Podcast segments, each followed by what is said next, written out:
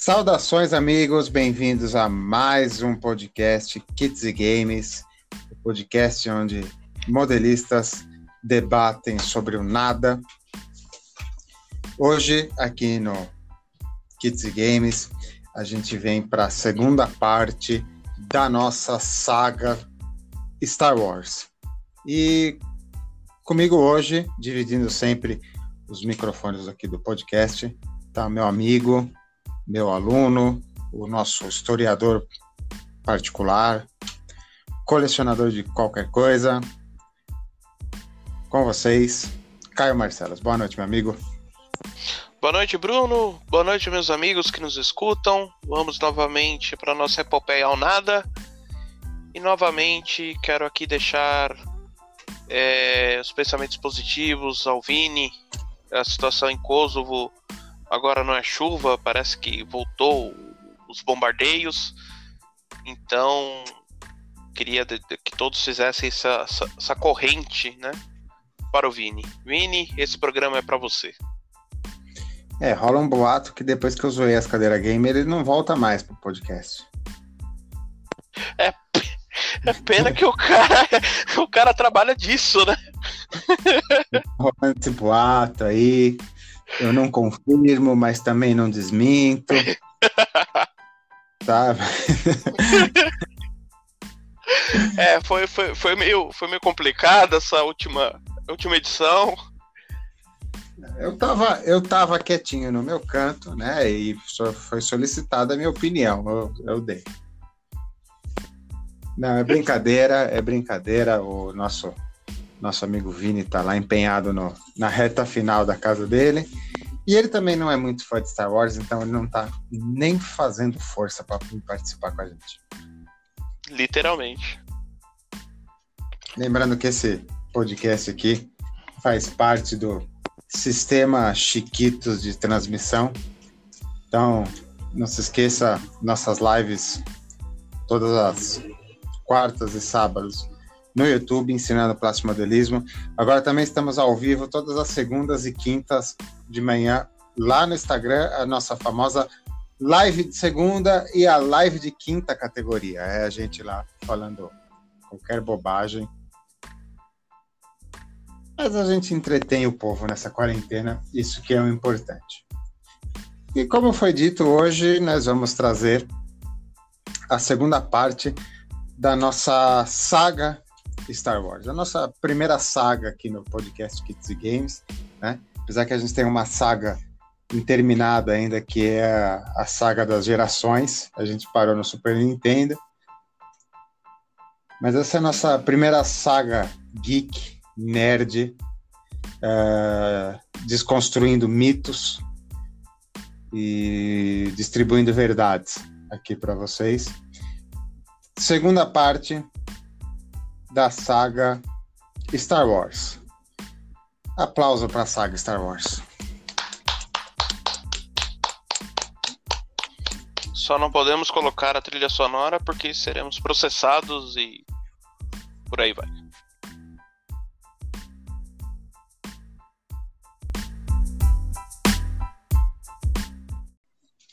A propósito, estamos gravando, né?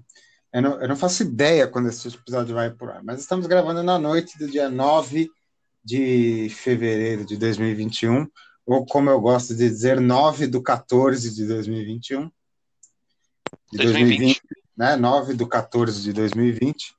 Ontem oi, foi 8 de fevereiro de 2020, aniversário de 88 anos, se eu não me engano, vou confirmar de John Williams, autor da,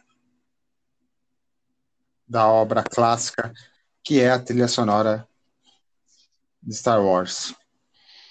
É, não só de Star Wars, né? Acho que o cinema como um todo deve a John Williams. É, ah, se eu não me engano, ele ter os maiores blockbusters da história é dele, né? Lembrando de cabeça, temos Star Wars, temos Superman, temos Indiana Jones, temos. De Volta para o Futuro. De, de Volta para o Futuro, não foi ele, foi o. De Volta para o Futuro, eu vou confirmar, acho que foi o Hans Zimmerman que fez. Uh, mas temos dele, temos a saga Harry Potter, ET, Tubarão, né? O cara, é tido, o cara é tido como o grande autor erudito do, do século XX agora também do século XXI. Né? A música erudita aqui na, na, na segunda metade do século XX século XXI, até onde vivemos, ela está muito atrelada ao cinema agora, né? Quem curte música erudita, ou, ou vulgo música clássica, né? como eu gosto, né? Eu, eu, eu sou um apreciador de ópera, sou um apreciador de música erudita, né? As grandes obras aí da, do final do século XX são quase todas atreladas a John Williams. E John Williams já é considerado um grande autor lírico, ele vai ser lembrado na posteridade com, como grandes nomes, grandes autores de obras, né? Não digo, não digo um Mozart, mas um Puccini, né? Um, enfim, um, um, vamos dizer assim, um segundo escalão que já é gente muito, muito grande, muito, muito boa aí, né? Ele já é, ele já é lembrado desse jeito. Um Heitor Villa-Lobos, né? Mesmo, mesmo patamar, assim. Então, e é bom que ele está sendo é, homenageado e laureado em vida, né? É muito legal quando a pessoa está viva para receber o reconhecimento dela. Continuamos a saga Star Wars. Chegamos no ano de 2008. Eu acho que bateu um cansaço no, no tio Jorge. O tio Jorge estava cansadinho de fazer filme. Ele, ele, ele fez um anúncio na OLX, né? Botou lá, vendo franquia de sucesso. Né? Juntando aí a trilogia e os prequels, né, mesmo os prequels uh, sendo de qualidade duvidosa, vamos dizer assim, né? Ele botou à venda a maior. A galinha franquia, dos ovos de ouro. Exatamente, a maior franquia cinematográfica de todos os tempos. Né? Juntando todos os filmes, é disparado a maior bilheteria em franquias, né? Só veio ser uh, ameaçada agora pela, pela franquia toda da, da Marvel, né, que foi também unificada, mas também está com o mesmo dono, né? E Star Wars também é um é uma franquia aberta ainda, então ela não sabemos o que, que vai uh, acontecer daqui para frente. É, o, a franquia da Marvel ela ainda tem um reforço por trás que são os gibis, né? É. Star Wars veio do nada. E é até engraçado como o mundo dá voltas, é porque o, a grande parceria da, da do, do, universo Star Wars no mundo dos, dos HQs sempre foi a Marvel, né? E hoje os dois estão sobre o mesmo teto, praticamente. Mas, enfim, botou lá um anúncio no OLX, vendo franquia de sucesso. E. Interessados chamaram no inbox. Um, um, tal de Valtinho foi lá e comprou, né? Valtinho. Né, os descendentes do Valtinho foram lá, tô tentando aqui achar o valor. Eu não lembro quanto foi o valor, né? Foi, foi, foi, foi, um, foi um pouco mais que um pastel com caldo de cana, né? Quanto que foi a venda do Star Wars? 4,5 bilhões. Paga uns boletos, né? Alguns, viu? Eu acho que paga, paga o, o gasto com, com o paisagismo da, do, do rancho Skywalker, né? É, acho que o, o Tião lá vai, vai conseguir fazer uma, umas aquelas plantas com desenho, sabe? Vai, vai, os, os, os buchinhos esculpidos, né? É, vai conseguir fazer dessa vez. Mas George Lucas vendeu sua criação, vendeu todo o pacote. Né? Ele só não vendeu o rancho Skywalker, que é onde ele mora, e, e ele não vendeu o que ele tinha de espólio guardado no Rancho Skywalker. Então, assim, algumas coisas originais do filme, das produções, ainda ficou com ele. Mas de resto, ele vendeu a Lucasfilm, ele vendeu a LucasArts, vendeu a THX, vendeu a Skywalker Sound, vendeu o departamento de animação. Ele tinha bastante coisa, vendeu tudo e ainda ganhou um emprego, né? Diga-se de passagem, ele ganhou um cargo vitalício na, na Disney como consultor de Star Wars. Ele recebe um salário da, da Disney ainda, todos os meses. Pinga, pinga um auxílio emergencial lá na conta dele. Mas a grande dúvida entre os fãs, essa dúvida passou pela minha cabeça também, é o que ia ser feito da franquia. A gente sabe, eu, eu particularmente, a gente fala muito mal de algumas corporações nesse podcast, mas eu não sou um cara anticorporativo. Né? E uma das corporações que eu, que eu vejo assim que ganha dinheiro de uma forma até que legal, assim, tem um padrão, tem uma pasteurização, mas faz uma coisa legal, faz uma coisa certinha, é o Walt Disney. Né? O Disney, o que a Disney faz, te incomoda o que a Disney faz? Para mim não me incomoda. Não, não especificamente com o Walt Disney, mas de todo o resto. Eu acho que, acho que é uma marca assim que uh, consegue ganhar dinheiro e consegue entregar coisas legais. Você não concorda? É. É, eu acho que a Disney conseguiu um padrão de entrega que poucas empresas no ramo conseguiram. Talvez a Fox e a MGM antigamente conseguiram entregar tantos filmes com um padrão tão bom, né? É, Apesar MGM, MGM já é muito tempo da Disney também, né? Então esse padrão bom já pode ser influência de, do, do Valtinho também. Pode ser, pode ser.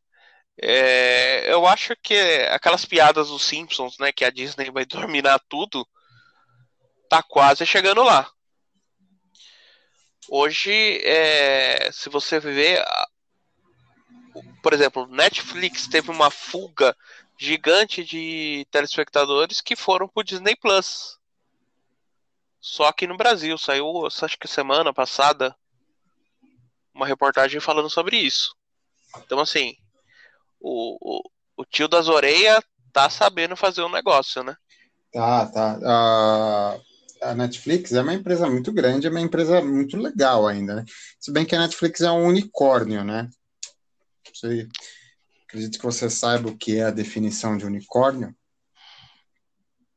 Mas o Netflix é uma empresa unicórnio, é uma empresa que até hoje, assim, gerou pouquíssimo lucro ela rende mais com mercado de ações e especulação do que lucro mesmo. Então, assim, as pessoas acreditam na premissa e na grandeza que ela tem, mas gerar dinheiro com o trabalho dela, ela gera muito pouco e alguns anos é, ela fecha com prejuízo, um prejuízo meio que calculado, mas é, mas é, é a essência de uma empresa unicórnio. Temos muitas hoje.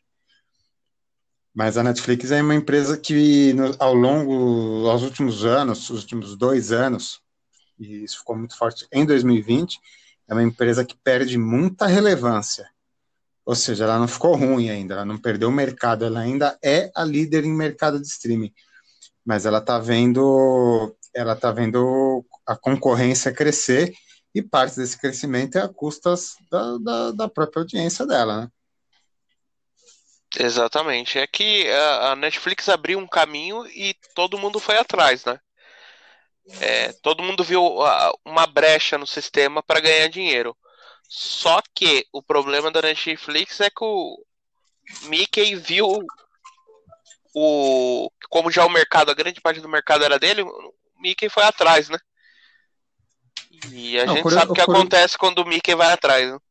Curioso da Netflix Uh, já que a gente puxou esse assunto, né? A Netflix é uma empresa relativamente antiga, mais antiga do que a gente imagina.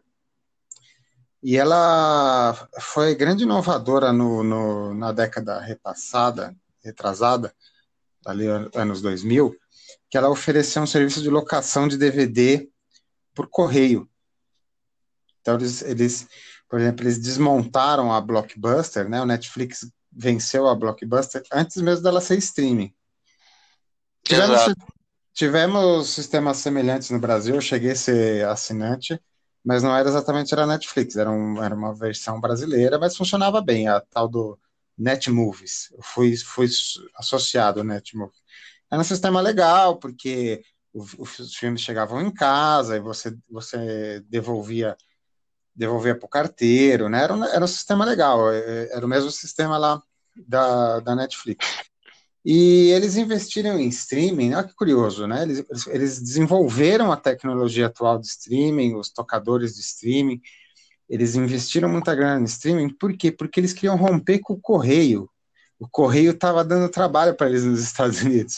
Né? Então, assim, eles queriam prestar o serviço deles, mas eliminar o correio da, da jogada. O correio estava tava atrasando entrega, estava perdendo o pacote, estava assumindo o pacote dentro do sistema, né? Porque o correio americano também ele é, ele é meio mulambo, né? Ele é tipo nosso, assim, né? Mas enfim, voltando ao, ao assunto Star Wars, eu eu temia um pouco quando passou para Disney, não porque achava que a Disney iria estragar Star Wars deliberadamente, assim.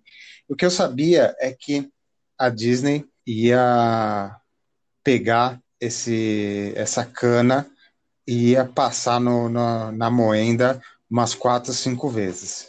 Né? Coisa que o George Lucas nunca fez. O George Lucas ele sempre se alimentou do merchandising, do marketing em cima de Star Wars, muito mais do que da, das bilheterias. Ele sempre lucrou mais indiretamente com, Star Wars do que diretamente com os filmes, mas ele sempre foi um cara chato e um cara restrito, um cara centralizador na hora de licenciar os produtos dele. Tá? Então, assim, você vai falar, porra, mas teve produto pra caceta de, de Star Wars, né? De lancheira a, a série de TV. Mas George Lucas centralizava tudo, tinha tudo que passar por ele, crivo dele. Isso inclui coisas que a gente fala nesse podcast, a gente vai comentar no, no momento posterior dessa saga, né, passava pelo crivo dele o lançamento de jogos e o lançamento de kits. Os kits tinham que passar pelo crivo dele ou de pessoas diretamente ligadas a ele. Ele sempre foi muito chato para licenciar, ele sempre teve muito cuidado em quem ele entregava o nome, quem que ia explorar esse nome, o quanto que ia para ele, o quanto que ia para o licenciador. E, a gente, e eu sabia que quando isso passasse para a Disney, né, a Disney é uma corporação que precisa fazer dinheiro, né? Ela precisa, no mínimo, recuperar esses bilhões gastos aí com a compra da, da do Star Wars. Então eu já sabia que eles iam é, tirar até o último suquinho dessa cana aí.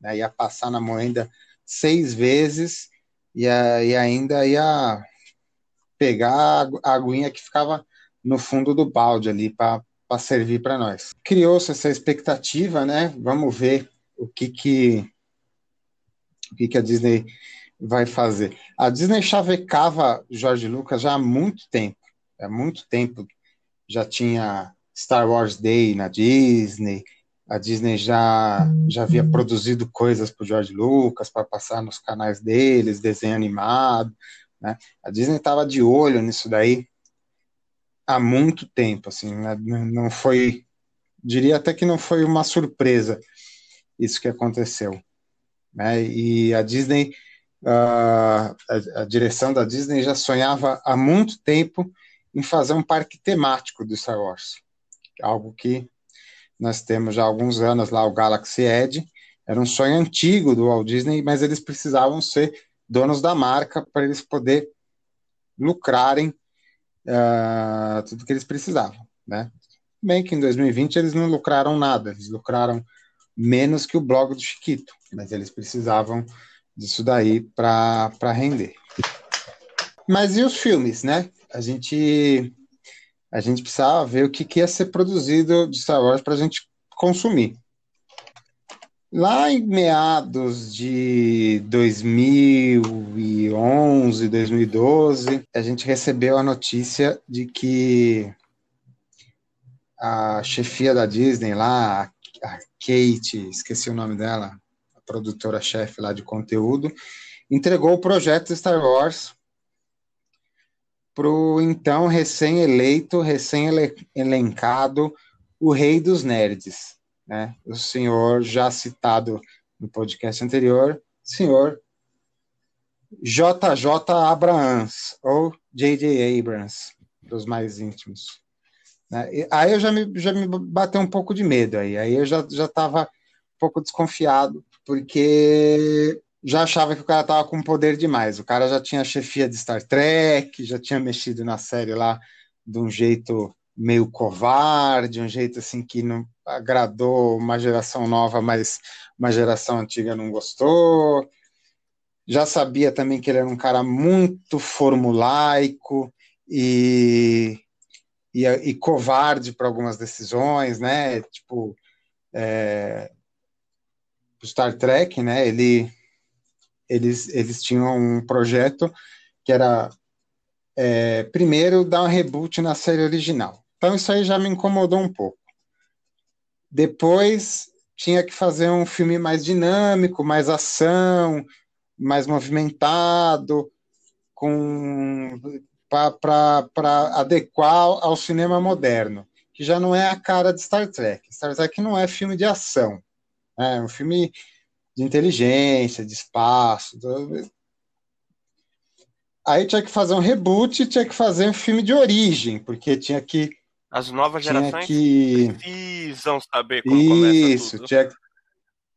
Tinham que conhecer o Capitão Kirk, os problemas, o Spock, que é vulcano, é da lógica, blá blá blá, blá blá blá, aquela coisa toda. Já transformaram aquela aquela mescla interracial que sempre existiu no Star Trek e sempre foi uma coisa orgânica, sempre foi uma coisa natural, sempre foi assim, o Roddenberry olhando para a série e falando, não, no futuro ninguém vai se ligar se você é mulher, se você é homem, se você é negra, se você é vulcano, né? Ninguém, a gente vai perder esses preconceitos. E ele impunha isso de forma natural na série, assim, ele não, a Capitão Uhura não era feminista, ativista das, das, das, das causas das causas negras, das causas raciais, das causas das mulheres, já transformou a série nova um, um pouco de, de, palanque, né? Uma coisa assim mais lacradora de internet, né? E ainda, né, a coisa mais covarde do mundo, a coisa mais covarde do mundo, né? Não podemos ofender a fanbase, o pessoal que consome Star Trek, há anos. Essas pessoas não podem ser ofendidas, elas vão pegar a série deles, cagar mole em cima, mas eles não podem ser ofendidos porque eles precisam consumir o nosso material. O que, que a gente faz? Ah, tudo isso aqui é um universo paralelo. O universo antigo ainda existe, esse daqui é um universo que corre em paralelo e tem a ligação dos dois. Puta que pariu, velho. Isso é a coisa mais covarde do mundo. A coisa mais covarde do mundo é você dar esse tipo de solução para o problema. E o J.J. Abrams é o cara que dá essas soluções para os problemas. Ele é o cara que inventou essa solução para o problema. Ah, ficou ruim, mundo paralelo, pronto, é outro universo, o seu universo está lá ainda, deixa o meu aqui. Isso é muito covarde, e eu, eu esperava covardias, né, é, roteiros formulaicos para essa nova para essa nova geração de filmes. E eu também, assim, mesmo sendo bastante fã de Star Wars, fã do universo expandido, eu já estava um pouco cansado da família Skywalker, né? Eu, eu esperava, assim, que explorassem outras coisas, assim, não, a família Skywalker é um universo infinito, é um universo que não tem, não tem limites, você não precisa ficar contando a história do mesmo cara durante 50 anos.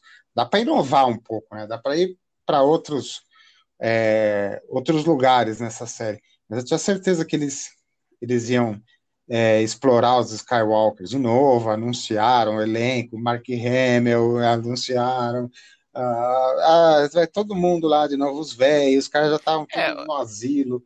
É, vai é, todo eu mundo, acho que eles poderiam né? ter dado uma puxado a, a, a, trama dos Skywalker, mas deixado, sabe, ali no fundinho.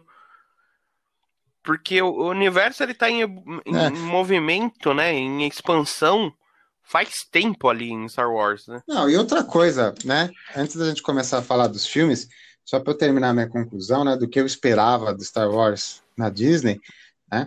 Depois eles impuseram né, essa rotina de painel de Comic Con no filme, né? Então, antes de lançar o primeiro, já tinha data para três filmes, mais três spin-off, mais série, né? Então, os caras, assim, eles deram um ar total corporativismo, assim. Então, assim, você tem data para o primeiro, data para o segundo, data para o terceiro, tem que funcionar tudo, tudo, tudo ali para calhar. Mais os spin-offs, né? Os spin-offs eu achei legal de princípio, falei, putz, spin-off, né? Vamos, vamos vamos expandir a série, né? Vamos para os lugares onde eu queria que eles, que eles fossem, lançar coisas novas. Mas, enfim, eu tive um, tinha um pouco de receio por causa disso. Eu, eu, tinha medo, e de fato é o que acontece, de eles explorarem demais Star Wars. A Star Wars era legal é, é porque é igual os personagens deles, assim, aquele, faltam umas camadas que eles não exploram, isso atiça, atiça a nossa curiosidade, é, né? E, a, e eu, eu, tinha certeza que a Disney ia vir para extrair todo o suco desse bagaço aí até não ter mais nada. Aí chegamos, 2015, Natal de 2015, começamos agora, retomamos a nossa saga de filmes, com o lançamento de Star Wars uma nova esperança. Não, não, não, não é a nova esperança, não. É o despertar da força. É, aí a ladeira começou a ficar mais íngreme para baixo, né?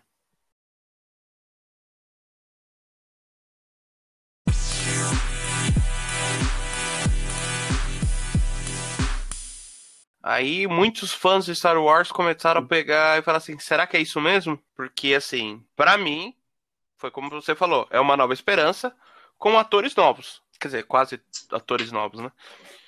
Você coloca os antigos só pra galera ficar emocionada, coloca uma cena que inclusive a frase é meu capacho de entrada do apartamento, Till You Were Home, e acabou o filme. Começa uma ladainha sem limite de, de 2 horas e 15 dos ah, caras. Do... Vamos lá.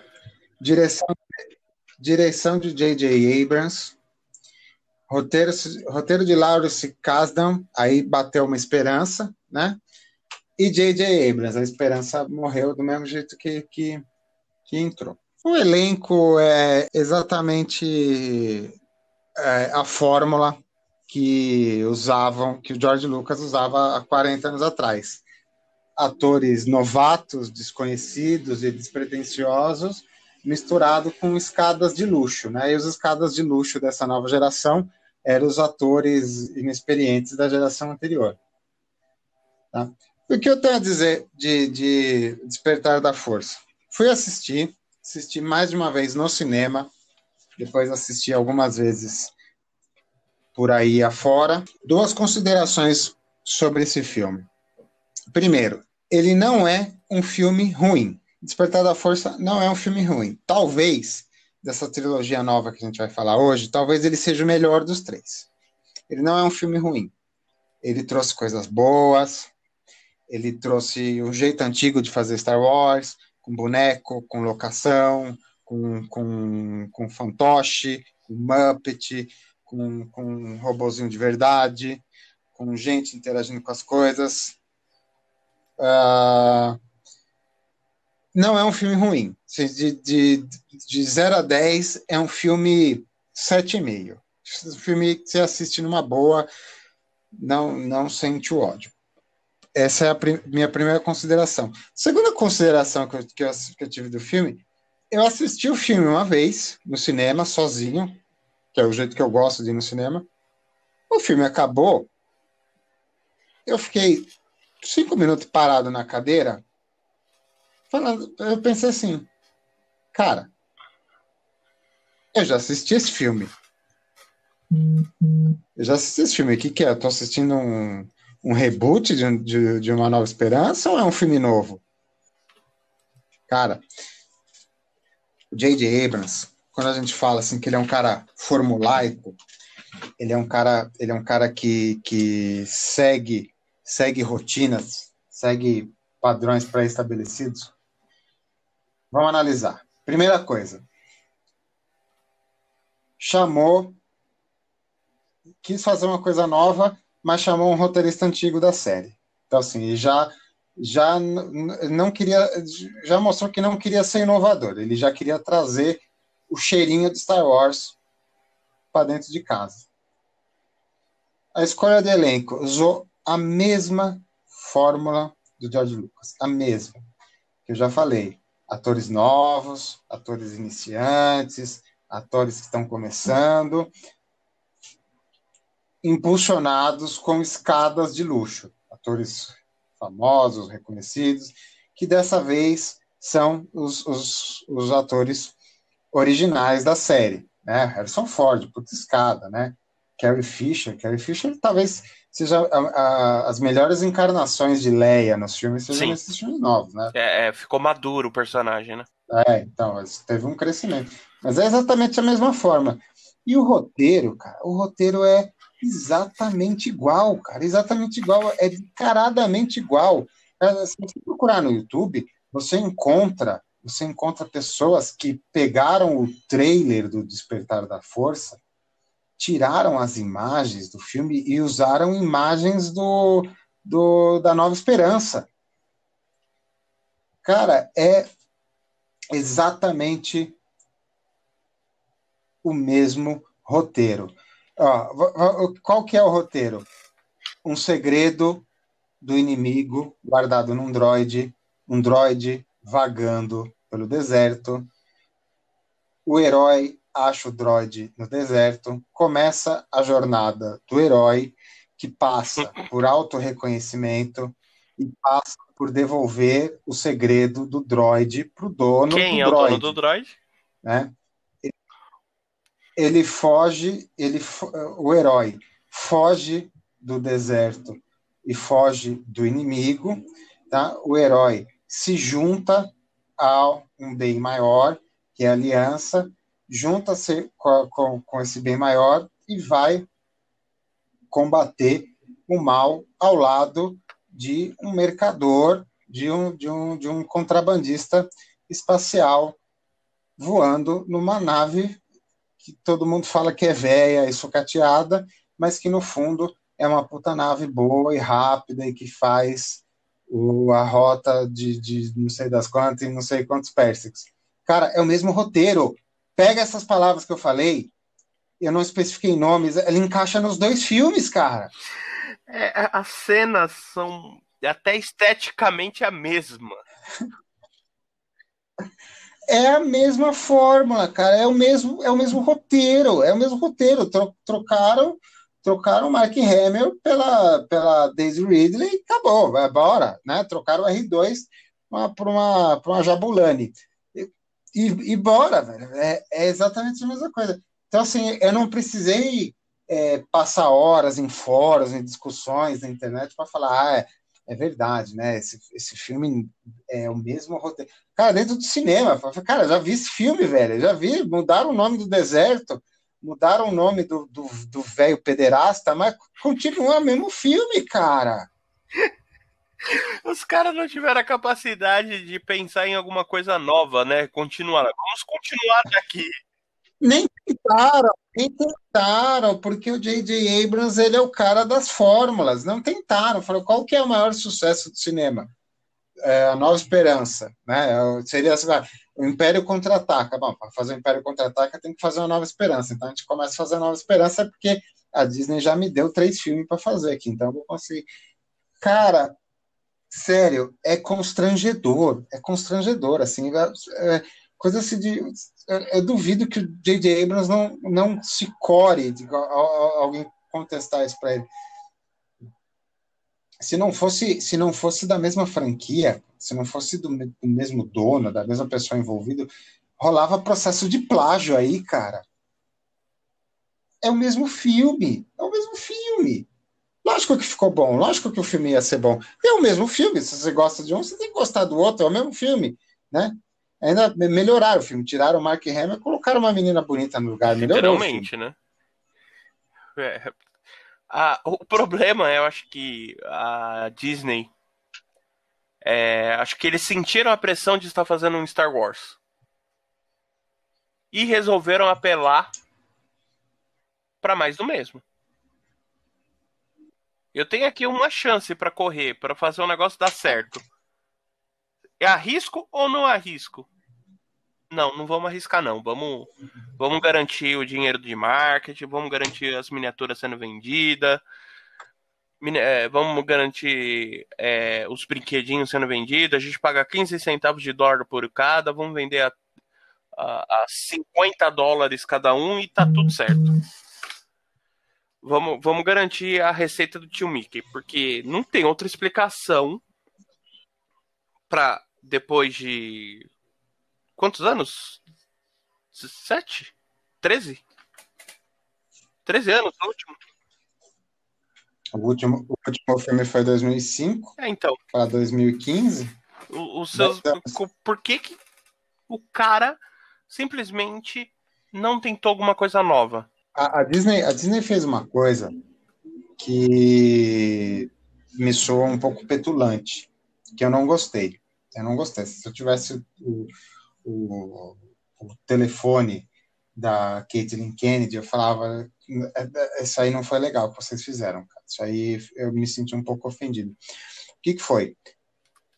De 77 até 2008, Star Wars nadou de braçada no universo expandido e conectou filme com livro, com gibi, com jogo, com, com animação, com desenho.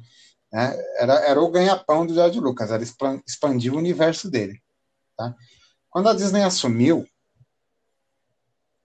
ela simplesmente é, declarou num comunicado oficial dizendo que tudo que havia sido produzido e era considerado universo expandido de Star Wars até 2008, até a conta, podia ser considerado descanônico, não era mais canônico, não fazia mais parte do universo.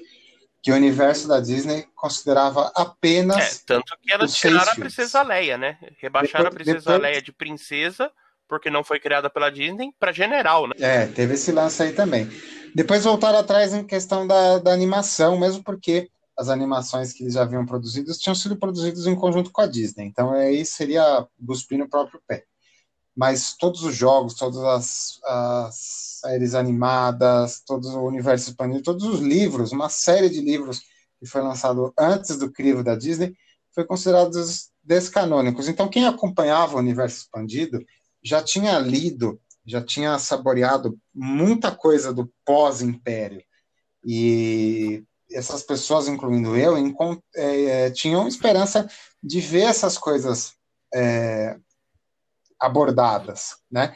É, querendo ou não, a Disney fez isso com a Marvel, né? Os, os, uh, os filmes da Marvel são fortemente baseados em, em, em, arcos de sucesso dos personagens no gibi. Isso eu acho legal, assim, eles adaptam, eles adaptam os personagens, o roteiro, mas eles já usam coisas que já foi testado em outras mídias e deram certo. A Disney cagou pro universo expandido, falando, não tem, já esquece, esquece, Shadows of Empire, esquece, Dark Forces, esquece, uh, outros até, arcos legais crônicas, lá. Assim, animação é, que saiu. É, a, o, a, a, Antiga República, era um arco legal, um arco multimídia de jogo, de livro, de gibi. Né? O arco da Antiga República, esquece, ignora, não, não, não é mais canônico, né? Uh, ah, para criar coisa nova. Então, assim, vocês vão ter que comprar tudo de novo. Tudo isso que foi lançado aí não, não funciona mais, não serve mais. Isso, isso não achei legal, não achei legal.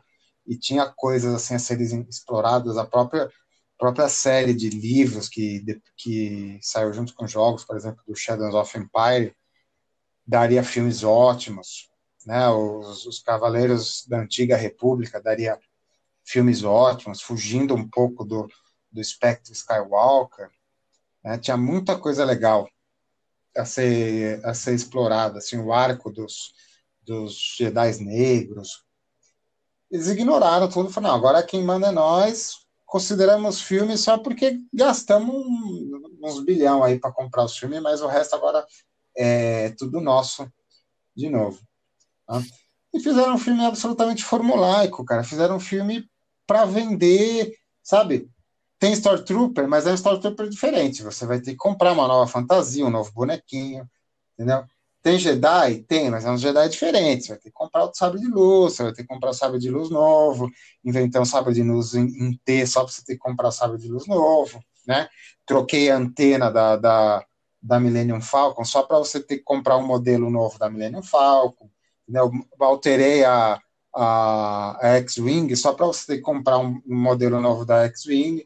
Mas é o mesmo filme, cara. É o mesmo filme. Ficou feio, ficou é, é, não fechou as pontas, né? Assim. Ele quis ir para um lado e não fechou.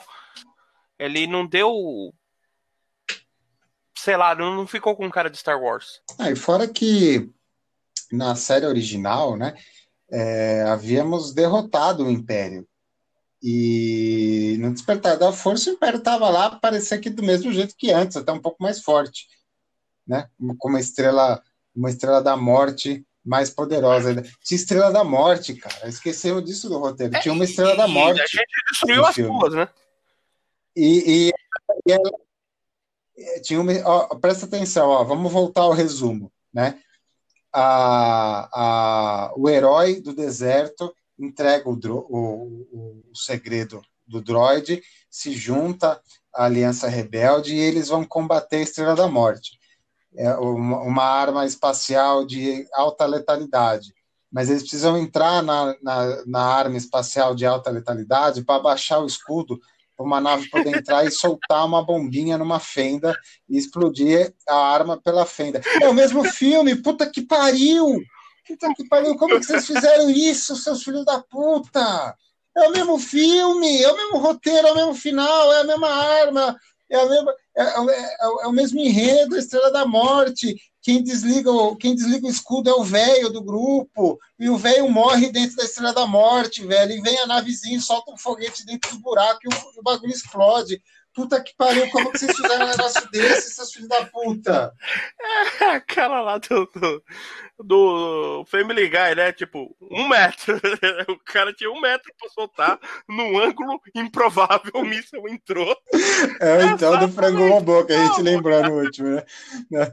É, essa estação não, essa estação não tem nenhuma falha, não. Tem uma pequena falha, mas não vale a pena ser citada, não, não. Mas eu quero saber qual que é a falha. Ah, até um pequeno respiro do, do, do, do, do reator, se alguma coisa entrar por ele, mas acredito que ninguém vai, vai explorar essa falha, então podemos desconsiderar. Ah, mas por que você colocou uma falha dessa? Não, foi uma, uma falha de projeto, foi um erro do arquiteto. É, resfriar né? o negócio, fica muito quente, né? Ah, cara, é a mesma coisa. tipo assim, é, é, e assim, uma coisa que a gente não falou na outra, que é a Disney continuou com aqueles buracos de, de roteiro que o George Lucas fez, né? Por exemplo, acaba o episódio 3 com o Palpatine e o Darth Vader olhando a construção do quê? Da Estrela da Morte. Você vai para o episódio Estrela 4, a Estrela da Morte, 20 anos depois, entre um, né, que, que a cronologia fala, é, a Estrela da Morte ainda não foi terminada. Beleza, eles destro destroem a, a Estrela da Morte com um lugar que só passaria um rato com um míssil, né? Ah, mas até a Estrela da Morte foi mais rápida que o metrô Aí, da que Copa que Eles vão pro... Foi o Debrec que fez a Estrela da Morte. Eles vão pro episódio 6, já tem outra Estrela da Morte que, assim, já tá terminada. O maluco destrói tudo. Aí você vem pro episódio novo Cara, a Estrela da Morte tem uma nova Estrela da Morte que não é, eles não chamam de Estrela da Morte, né? Eles chamam de outra coisa. É, uma coisa assim, é, tipo assim, já mudaram o nome, né? já começa assim. aí também, né, Disney? Porra. Não, não, co faz, copia, Porra, mas não faz igual para professor Caralho. não perceber, né? Caralho, né? Deixa a Estrela da Morte, mano. Vamos lá. Ué, chama, já, já que é tão cópia, né? Estrela da Morte 3, velho. É, é, haja também a, recurso, a vingança. né? Pra construir três estrelas da morte em tão pouco tempo, né? Na cronologia do negócio. É, no metrô de São Paulo, triplo de orçamento e tem quatro estações só. Mas tudo bem, vamos lá. Aí a Disney vai lá e coloca a Estrela da Morte. Os buracos de roteiro são os mesmos, cara.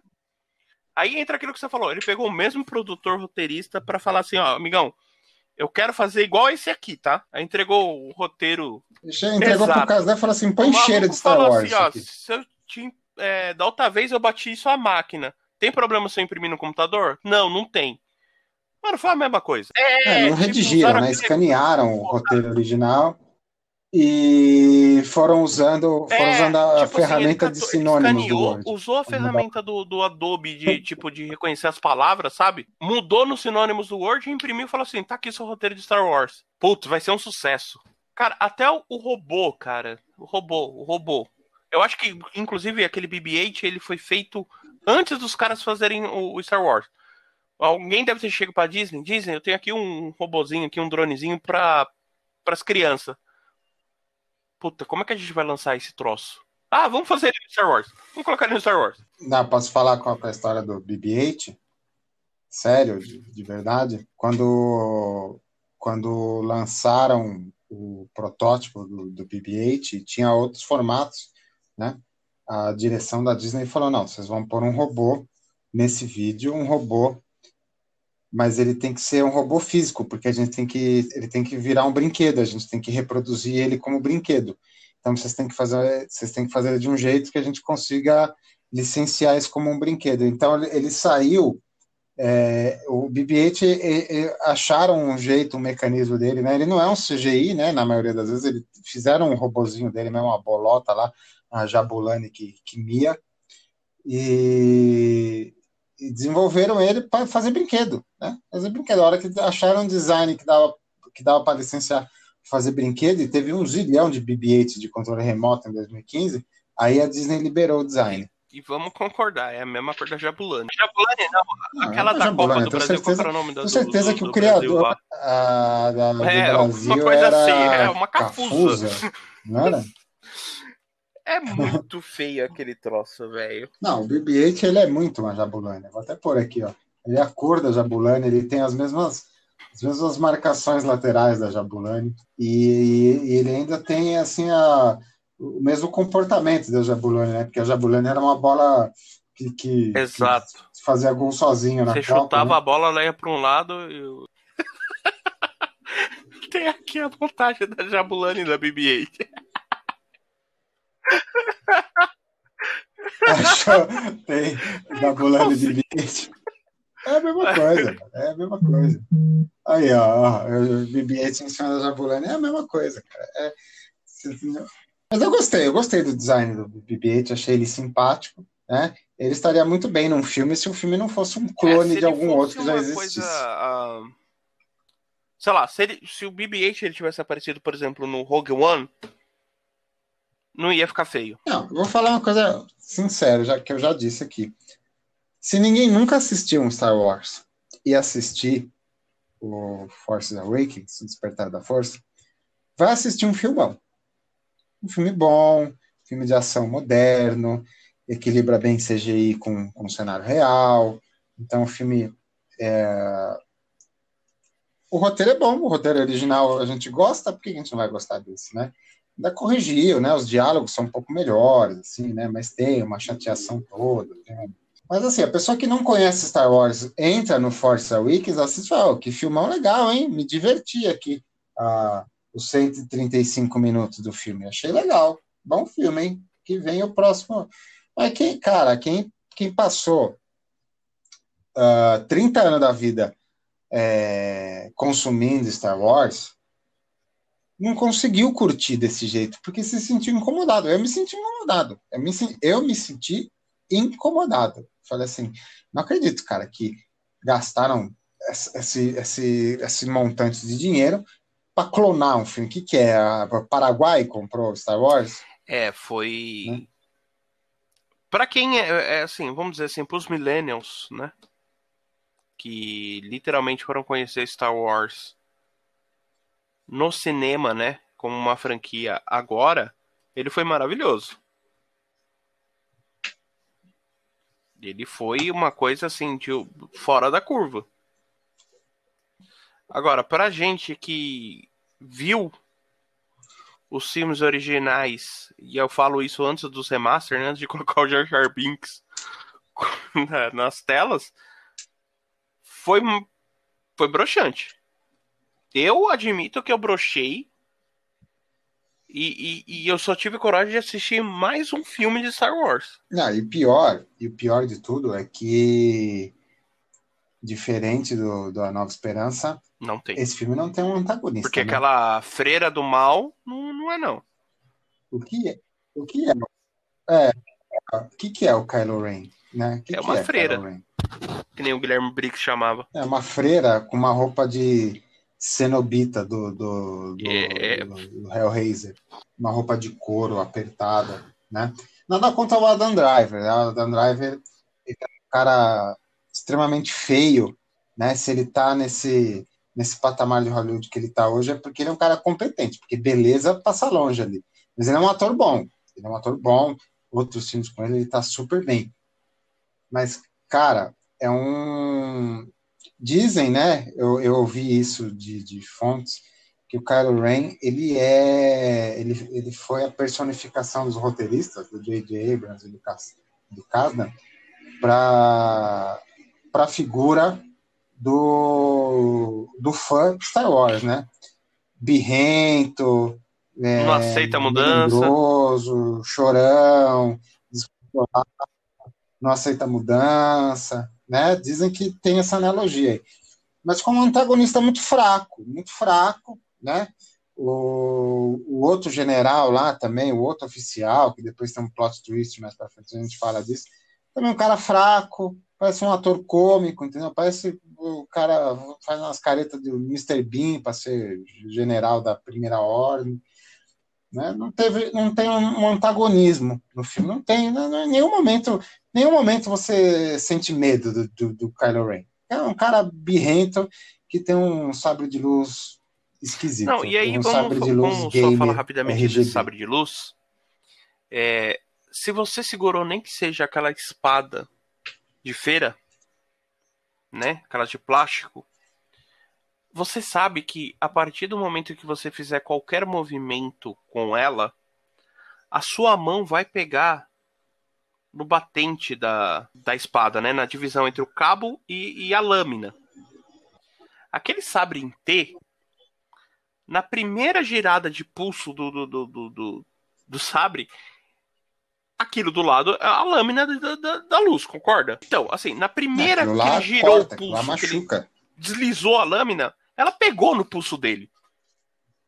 Você olha aquilo lá, ela não tem um tamanho, tipo, suficiente para não machucar ele. É, o intuito da guarda de mão de uma empunhadura de espada é justamente proteger a mão, não Então, cortar assim, a mão do, primeira do, do, vez que ele ligou o sabre de luz, empunhador. que ele girou o braço pra sentar em alguém, mano, ele já deve ter perdido o braço. Já começa por aí. É, outra piada recorrente, né? Outro erro recorrente. Os caras me lançam um trailer de uma nova esperança. Não é uma nova esperança, né? O Despertar da Força. O Despertar da Força. A primeira coisa antes do filme sair era que, não importa em que lugar do universo você esteja, vai ter uma chave Phillips. Ah, não, mas isso aí, isso aí eu discordo dessa piada, tá? Isso é a chave Phillips, né? Se alguém alcançou a dobra espacial, alguém desenvolveu alguma coisa Ah. parecida com a chave Phillips. Isso aí não, hein? Essa discordo. daí podia ter, podia ter passado. Podia ter passado. Essa daí foi. Essa daí ficou feia. Não, tem Ah, coisa não, muito não, tô pior falando no pro- filme pro- do que a chave Phillips. Mas tudo bem, tudo bem. Pegou, pegou mal, É, pegou mal. infelizmente, assim, eu acho que podia ter ficado só nessa, né? Não, e o o começo do filme, cara, o começo do filme, é, ele tem umas coisas tão legais, assim, tão legais. Ele faz uns, uns, uns fanservices tão legais. Então ela tá lá, ela mora dentro de uma, de um AT-ST, né? Tem um, é, é, é, ela, ela, ela é catadora dentro de um, de um Star Destroyer, de uma, de uma classe Victory, né? Rola umas treta dentro da classe Victory. É um, um puta negócio legal, uma puta premissa legal. Mas. Cara, eu não consigo também? curtir esse O- filme. Eu não consigo O curtir esse filme. Stormtrooper que não é um Stormtrooper, né? Que até, até começar esse filme a gente sabia que os soldados eram clones. Nos filmes Não, não, não. é, originais, Não, não, eles eram clones. O Império já não usava clone. Isso aí já, já era conhecido Então, dentro do universo expandido que foi totalmente ignorado. E, e- e a- mas há, há, men- há menções, há menções disso na, na, no que é considerado canônico. Mas já não era clone. Clone é lá atrás, o, o primeiro exército, lá, a primeira criação do exército é clone, mas a partir do momento a gente tinha isso, né? Que a partir do momento que criou o exército, ele parou de ser reposto por clones e passou a ser reposto por, por conscritos, né? E, de- e- depois que o Império assumiu, dos conscritos Então, mas passou se a você ser só viu os filmes, semi-escravizados. você né? não sabe disso.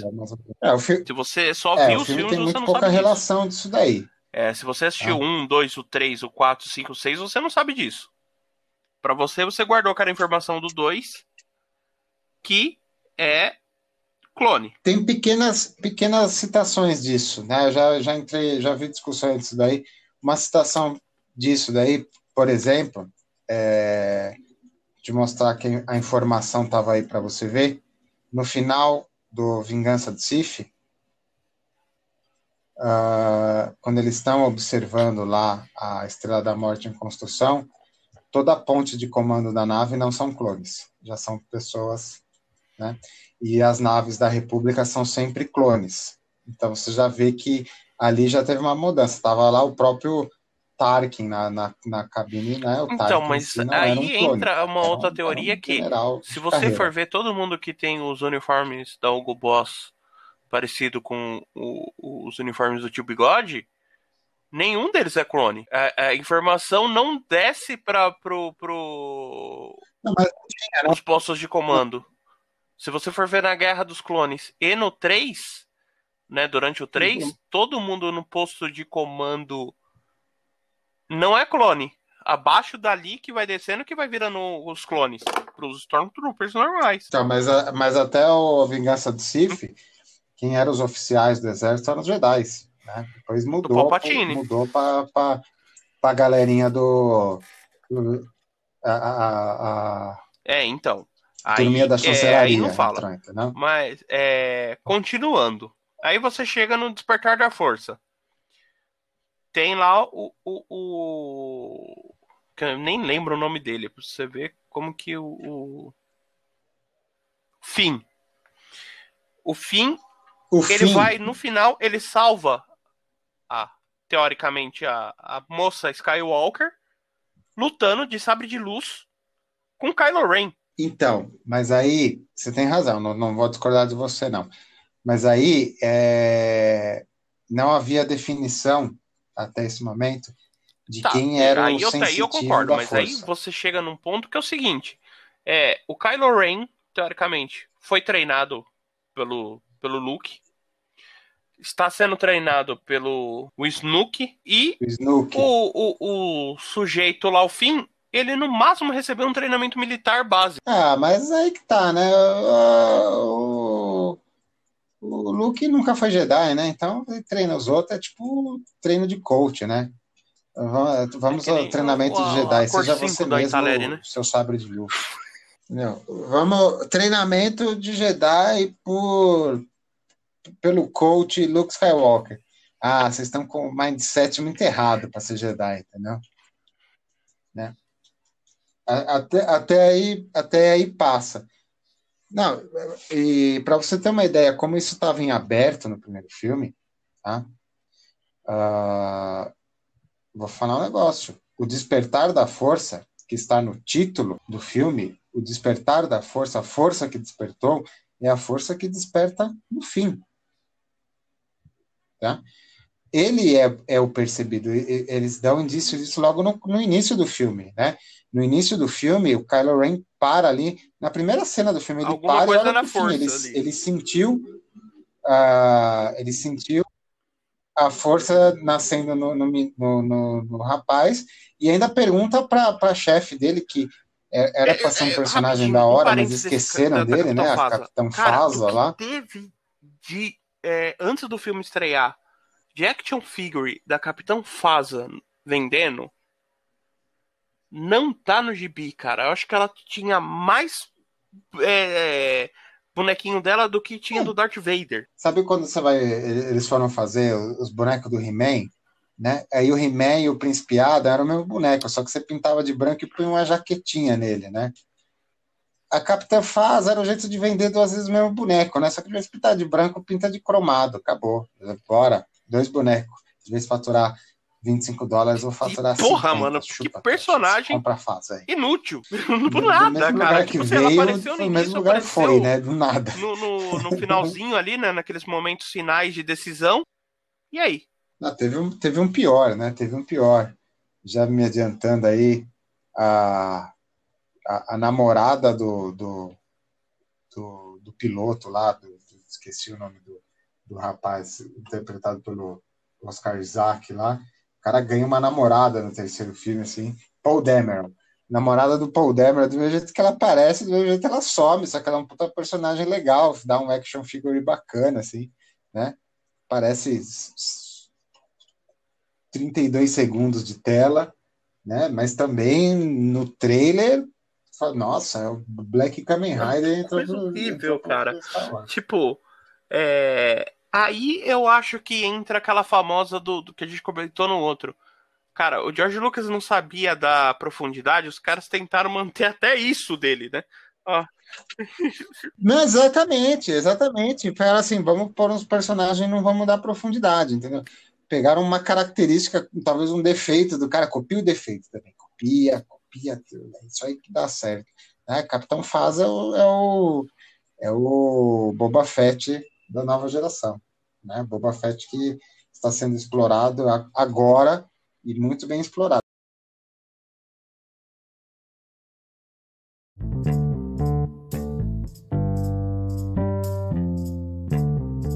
Bom, cara, mas assim, eu saí do filme completamente desesperançoso porque eu via os meus principais receios acontecendo na tela. Tá? tudo que eu achei que ia acontecer, aconteceu de fato. Né? Formulaico, o Rei dos Nerds fazendo um fanservice danado, um filme para vender bonequinho tudo de novo, começar os bonequinhos do zero, mesmo roteiro, mesmo filme, blá blá blá.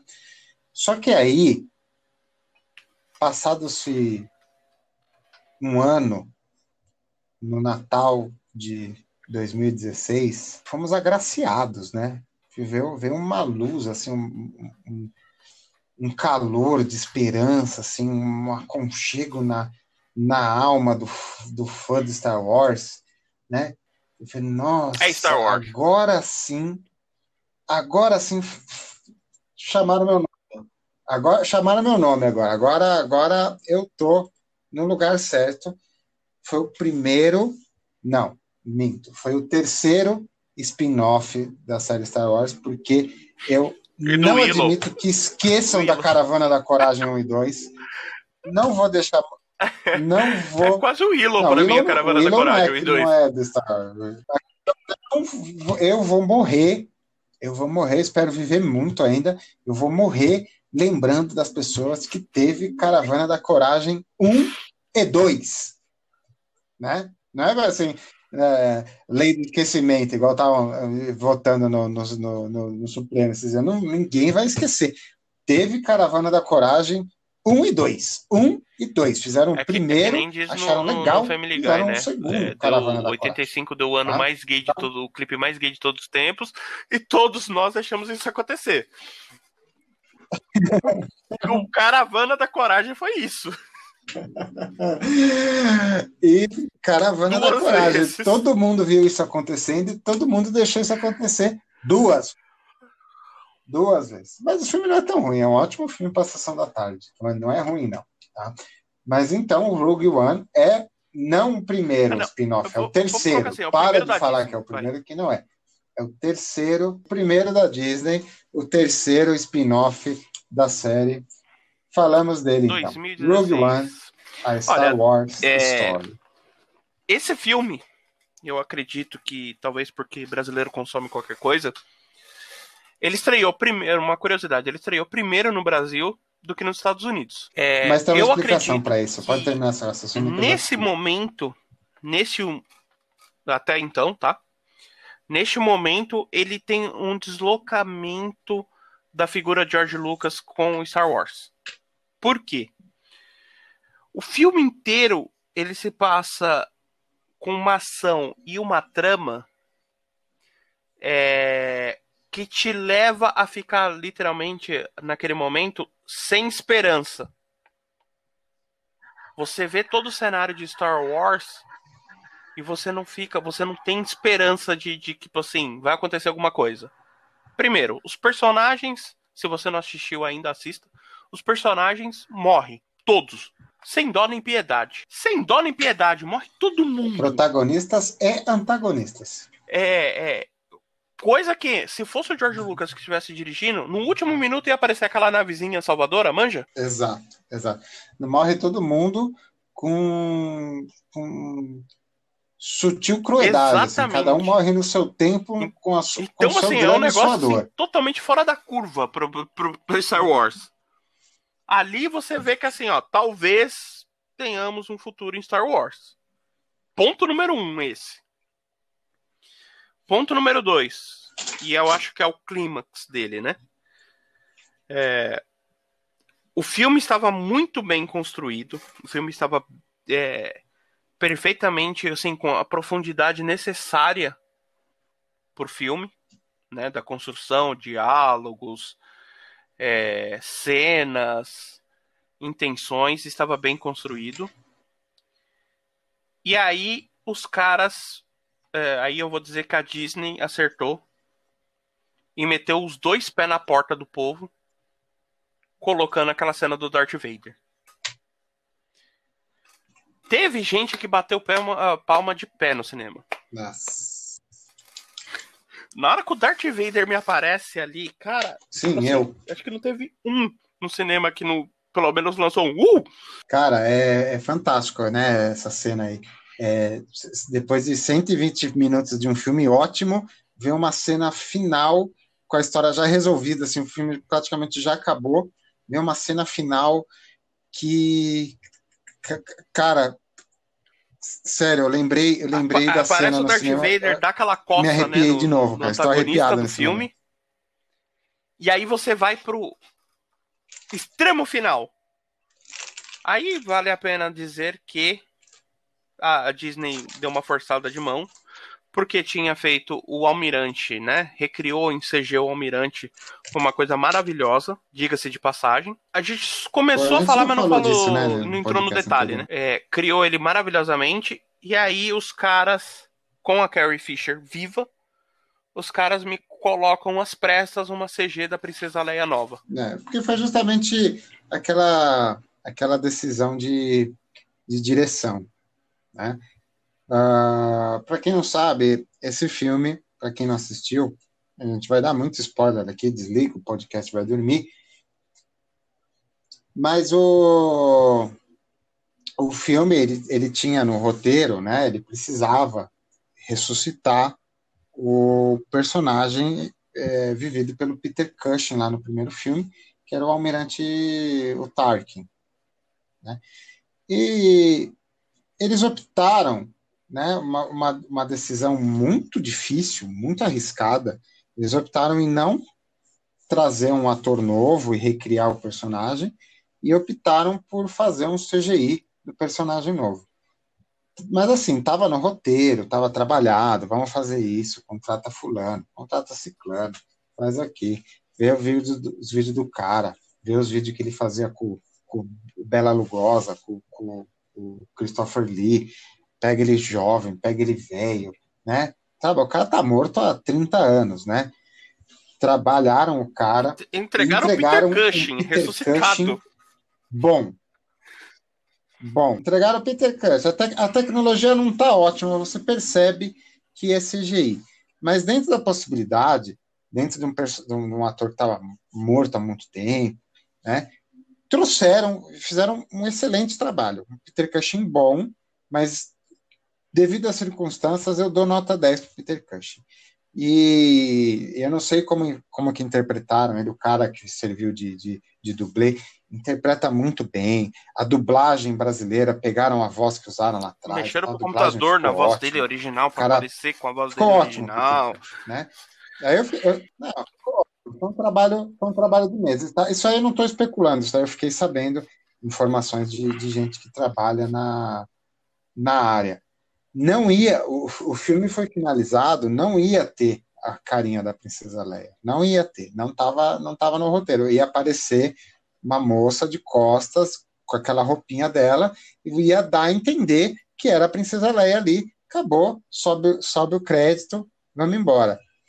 Mas teve uma, dire... uma decisão da direção, com o filme já pronto, com o filme próximo da data de estreia, falou, não, mas se a gente fez o Peter Cushing, vamos fazer a Princesa Leia, né? Afinal, a Carrie Fisher está viva aí, né? Ainda, né? Sabemos até quando, infelizmente ela faleceu mesmo. Vamos lá escanear o rosto dela, né? E aí foi uma decisão assim de estreia semana que vem, comecei a fazer o CGI hoje, aí ficou feio, aí ficou ficou ficou uma pequena mácula no filme, assim, que se tirassem, né? Se eu tenho que entregar o trabalho, né? Hoje era e eu ainda estou escrevendo. Perfeição pura. É, é... Para quem não sabe também, o Grand Moff Tarkin, ele é amigo pessoal do Imperador e ele passa a ser, né, no momento, ele é o chefe do Darth Vader.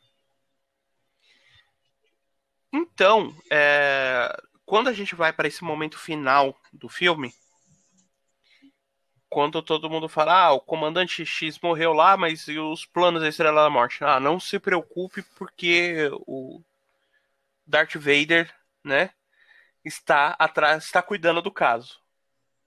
E aí tem aquela cena fantástica final que todo aquele clima peso, pesoroso do tipo, porra, o Império tá fudendo com tudo e vai conseguir de novo, né, desgraçar a vida toda. O Império é, tem aquela cena que ele entrega o disco para os rebeldes fugirem e aparece a Princesa Leia. Naquele momento, eu acho que a Disney acertou em cheio. Não, acertou, e, porque e, o filme, 30 anos depois, de, justificou de o nome do primeiro filme da saga. É, o que, que é a Nova Esperança? A Nova Esperança é isso aqui, ó. O Darth Vader tava enfiando a espada no meu cu já. Sal, salvamos, salvamos aqui, ó, no, no, no, no apito Ele teve que trocar os três tá apitos pelo apito tá do gol, né? centro de campo aqui e marcamos um gol. Foi foi algo. Não, o que dizer, que dizer de, de, de Rogue One? Né? Vamos, vamos trazer é, de início aqui. Tá? Ah, Para começar, um filme que exclui a baitolagem religiosa de Jedi. Não tem Jedi no filme. Não tem Jedi. Tem pequenas menções. Né? Exclui Skywalkers da, da equação. Então não esquece essa família pentelha aí. Não tem Skywalker, né? Uh, um diretor, um diretor até então desconhecido, Gareth Edwards, com um roteiro de um, de um, pessoal que também não, não lidava com esse tipo de filme, né? Uh, eu acho que o que aconteceu com o Rogue One One ele era um, um, um, um tapa-buraco entre um filme e outro. Né? A Disney fala assim: você tem que lançar Star Wars todos os anos, tem que lançar alguma coisa. Então, enquanto a gente a gente está cuidando aqui da série principal, você, time B do plantão, vai fazendo os filmes que vai lançar entre um filme e outro. A série principal a gente cuida, beleza? Beleza. Então, vamos lá, deixa que eu cuido desse filme aqui. Pegaram uma entre, entre a vingança do Sif e o despertar da força, e o, entre a vingança do Sif e a nova esperança, tinha uma barriga enorme, né? tinha uma lacuna enorme, e os caras trabalharam assim, um pelinho da barriga, assim, pegaram um detalhe, assim, vamos trabalhar isso aqui, mas vamos trabalhar bem feito. Tá? Então pegaram uma história, não tem Jedi, pegaram os personagens, todos os personagens tem muitas camadas, né? Ninguém é 100% bonzinho, ninguém é 100% malvado, entendeu? Uh, o mocinho, o, o, o, mocinho do filme é um espião que assassina informante, entendeu? O cara do império é o cara que entrega os segredos para derrubar, entendeu? O, o chefe da rebelião nesse filme, Sal Guerreira, Sal Guerreira, é um tremendo um filho da puta, entendeu? O cara era para ser o, o o herói da rebelião, tremendo um filho da puta, né? tremendo um canalha. Né? Todo mundo é cinza, todo mundo é cinza. A menina também, a, a, a protagonista, né? puta trabalho da, da, da, Felicity, John, da Felicity Jones, né? me fez ser fã dessa, dessa menina. Uh, também, a menina, a menina é meio chata, ela não quer ser rebelde, ela quer viver a vida dela, ela tá bem na presa, ela fica puta que libertam ela até o droid que desenvolveram o filme é um, é um droid legal, tem, um, tem, um, tem uma personalidade bacana, né? Que eles falam que é um defeito do droid, que ele ficou com personalidade demais, né? Todo mundo, todo mundo tem camadas, todo mundo tem muito bem desenvolvido. A entrada do, do dos, dos atores asiáticos, puta, puta negócio legal, aquele, o cara o cara que, que é cego, né? Cruti Niwi, uma coisa assim, Djibouti, é uma coisa assim. Donnie, Grande mestre. É o cara que fez Kung uh, Fu, Flashpoint. Mestre, tem uma série de filmes dele também. Uh, ele tá 57 né? já. Ele é, um cara, ele é um cara meio velho, né? Ele não é um cara muito novo, ele tem 56. Mas enfim, o cara fez um personagem super legal, né? o cara ele é sensi sensitivo da força, mas ele não é Jedi, ele não, não, não tem as viadagens. Entendeu? O cara é cego, aquela hora que os caras vendem ele, isso, fala assim, né? de brincadeira, né, meu amigo? Eu sou cego, sabe me vendar, velho? cara, então assim, é um filme. Todos os personagens têm camadas, ninguém é bonzinho demais, ninguém é vilão demais. Né?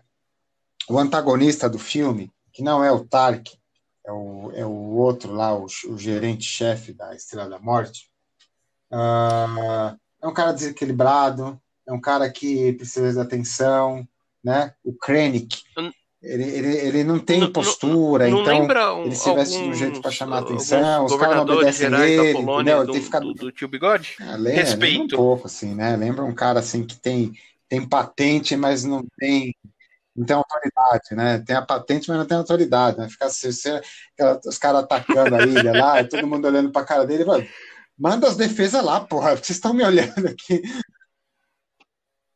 né? O filme é muito bem construído, o roteiro não tem falhas, o roteiro fez a ponte perfeita, o roteiro salvou o nome do filme original do Star Wars, a gente entendeu por que, que ele chama A Nova Esperança. Tá? Era uma barriguinha tão pequena, eles pegaram essa barriguinha fizeram direitinho, fizeram o fanservice. Tem bonequinho novo para vender? Tem navezinha nova para vender? Tem. Tem. Dá, dá para faturar o merchandising. Mas as coisas original estão lá, os Troopers estão lá, os, os Scouts estão lá, a TIE Fighter está lá, as naves, as naves do o, o X-Wing está lá. Fizeram, foi o primeiro grande fanservice assim, que trouxe coisas original da série que a gente gosta mesmo, de volta, né? Foi, foi muito legal ver no cinema um Stormtrooper em alta definição, entendeu? Foi muito legal para mim, eu fiquei muito feliz. Fiquei maravilhado com esse filme, porque é o primeiro filme de guerra mesmo, é um filme de Star Wars que tem uma guerra mesmo, tem nego morrendo, tem traição, tem morte, tem final triste, entendeu? O final não é feliz. Não tem a navezinha salvadora no último certo, minuto morrer, chegando. Você entendeu? Não tem, na vizinha não tem. Né? Você, você ficou para morrer? Morreu, cara. Morreu, não tem jeito, porque a vida é assim, cara. A vida, uma, você ganhar uma guerra, tem esse sacrifício, entendeu? Tem, é, sangue rola numa guerra, não é, não é um filme, uma, uma epopeia lúdica dos anos 30. Guerra é isso aí, cara. Guerra, guerra você, mesmo que você, ganhe, você, você perde. jogou pedra de um lado, você recebe pedra do outro. Né? Filme, mesmo que você ganha, você perde, exatamente. E o filme mostra isso, entendeu? Mostra isso, mostra, tipo assim, é, os heróis, eles vão pro tudo ou nada, porque, tipo, a consciência dos caras é suja pra burro, entendeu? Os caras já, já não tem mais para onde ir, já mataram gente, já traíram gente, já vendeu informação, entendeu? Porque é uma rebelião, entendeu? É, é, é uma, é uma resistência. Você lê a história da, da resistência francesa, da, da, da, resistência polonesa, você vê a história de resistências reais, é isso aí, cara, porque você ganhar do império quando você tem um, um pacote de maçã para lutar contra, você tem que envenenar a maçã, não tem jeito, cara. E o filme, o filme é perfeito, o trabalho, o roteiro bem construído, o uso do fanservice, entendeu? Então, assim, tem Darth Vader no filme? Tem. Ele tá no pôster do filme, inclusive. É a medida tá? certa do usam Darth Vader. Usam o Darth Vader pra cacete? Não, não usam. O Darth Vader tá lá. O Darth Vader... Darth... Exato. O Darth Vader faltava, e o Tarkin, né? eles estão ali fazendo sombra para a história, assim, entendeu? Assim, né? Então, assim, a hora que entra, as duas entradas do Darth Vader no filme, tem duas, né? uma mais ali pro meio do fim e outra bem no finzinho mesmo, é a medida certa e é a medida para arrepiar o cangote, cara. Isso aqui é Darth Vader, entendeu? Isso aqui, isso aqui é o cara. Você não precisa, ele não precisa aparecer o filme inteiro, ele não precisa fazer caras e boca, ele não precisa chorar porque a mulher dele tá morrendo. Não, isso aqui é o Darth Vader, cara. Isso aqui, ele chega no lugar, o que, que tem para resolver? Isso aqui, pá, resolvido. Vamos, vamos embora. Próximo, próximo problema para resolver. Tá? Filme fantástico. Na minha opinião, não sei se é a sua opinião, mas dentro do universo Star Wars, ele é, é, só perde era isso que eu ia Império dizer. Contra-Ataca. Ele é o melhor Star Wars de todos. Desde o Império Contra-Ataca, é filme... não teve coisa melhor em Star Wars. É, tem o Império Contra-Ataca lá em cima, né? Que, que mostra todos os tentáculos do Império no universo. Mostrando que o Império está em todo lugar. E teve o Rogue One. Exato. E ele bebe dessa fonte One, aí. Ele usa esse Império do Império Contra-Ataca, né? Você não se livra Esses dele. Cara né? encarniçado, cara que tá em todo lugar, esses caras que você não consegue combater. É, você não consegue combater por meio lista, você tem que, você tem que jogar sujo, você tem que fazer o jogo dos caras. É sensacional. Esse, esse filme, nossa, eu poderia fazer um, um podcast só falando desse filme. É, sem dúvida, desses últimos Star Wars, o que eu mais assisti. Tá? Fanservice correndo solto, me deixa feliz ver Stormtroopers. Me deixa tão feliz o fanservice que ele faz, que as coisas novas que ele introduz, os personagens novos, os, os, os robôs novos, as naves novas, que a gente não vê na outra série, né? Tecnicamente teria que estar tá lá, a gente não vê porque foi inserido nessa. Mesmo essas coisas não me incomodam, entendeu? Porque é tão bem feito, tá? E não é um filme do George Lucas, porque nenhum personagem ficou sem camada. Não tem um personagem sem camada. Fala um personagem e fala, ah, esse aqui podiam desenvolver melhor, não desenvolver. Inclusive, eu acho que é, é, o antagonista desse filme ele bate tranquilamente no Kylo Ren. Ah, fizeram, Só que a diferença é tentaram que fazer a mesma um, coisa. Um, um assim, antagonista um nas, problemático. Nas, nas, coisas da força, é. o Kylo Ren me saiu um puta de um, tipo, eh, eu esqueci não, o nome o cara dele. que faz o, o Krennic é um artista. Eu vou achar que é um artista bom. É o, é o Ben Meltson que faz. É um australiano, um cara que, que faz comédia, entendeu? Mas ele deu assim o, o teor, o, o, o, teor cômico certo pro, pro, personagem. Não é um personagem cômico, não é um Jar Jar Binks, né? Mas ele tenta se postar no jeito que você acha graça, porque ele tenta ser um negócio que ele não é, ele tenta ter autoridade que ele não é, o, o superior está cagando para ele, os inferiores estão cagando para ele, né? ele acha que ele está construindo alguma coisa ali, mas ele está construindo muito pouco, né? tanto que, que no final ele morre também junto com os outros, né? já que a gente está dando spoiler para burro, ele morre junto, junto com os outros, e não é faz diferença um. nenhuma, né? O Império não perde nada. Quando morreu, é, é, morreu, é aquela, vamos assim dizer, aquele boi de piranha para essa né? guerra contra a resistência, sabe? Ah, e é, é, um filme de guerra. Se você reparar, uh, até as vestimentas que eles usaram pro, pro pessoal da, da Aliança, dos rebeldes, né? Puxa muito, assim, lembra muito filme de Vietnã, então os caras dentro da nave, com os capacetes, com as coisas penduradas no capacete, as bandoleiras abertas, as carneiras abertas, os caras de jaqueta regata, não, parecia ali que você estava num, num rua aí do Vietnã, entendeu? Parecia que você estava vendo Coppola. filme, filme do Kubrick, filme estava assistindo um Apocalipse Sinal do do, do, do, do Coppola, entendeu? É, é, guerra, literalmente é. Wars, né? O que, que chama? Star Wars? Filme de guerra agora. Agora, é filme de guerra, entendeu? Você podia. Os caras os cara chegando no, no, no, no planeta lá para fazer o ataque, tem lá a trilha sonora, você podia tirar a trilha sonora e, e botar Fortune Song do, do Creedence que, que combinava, entendeu? É filme de guerra, bora lá, põe lá, in Black do, do, do Rolling Stones, funciona, entendeu? Puta filme, cara. A pessoa, entendeu? O cara que, que fez esse filme, que bolou esse filme, os roteiristas, a direção, tá? Eles são pessoas abençoadas. O céu do Star Wars está reservado para eles. E eu acho que justamente deu certo porque ah, eles tiveram liberdade de criação. Não ficou J.J. Abrams e Kathleen Kennedy em cima dos caras para ver o que, que ia fazer. Deixa os caras rotar, o roteiro tá legal, faz aí, entendeu? Não se preocuparam em fazer um Star Wars de, de censura livre, acho que foi um, um, um PG-13 lá nos Estados Unidos, né? Não foi um, não foi um Star Wars de censura livre. E faturou quase Infelizmente, né? quase 2 bi, não. Quem faturou 2 bi foi o Despertar da Força, né? Mas bateu um bilhão, né?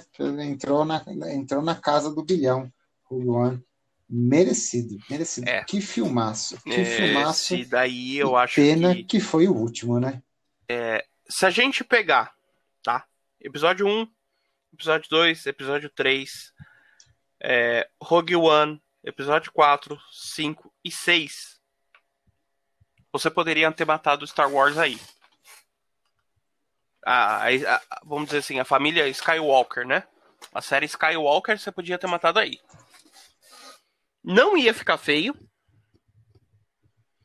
Ninguém ia reclamar. Pelo menos a grande maioria não ia reclamar, porque afinal de contas a gente teve um salto de 87 a, 2, a 99 para ter um filme de Star Wars novo, né? Ninguém ia reclamar que ficou algum buraco na história.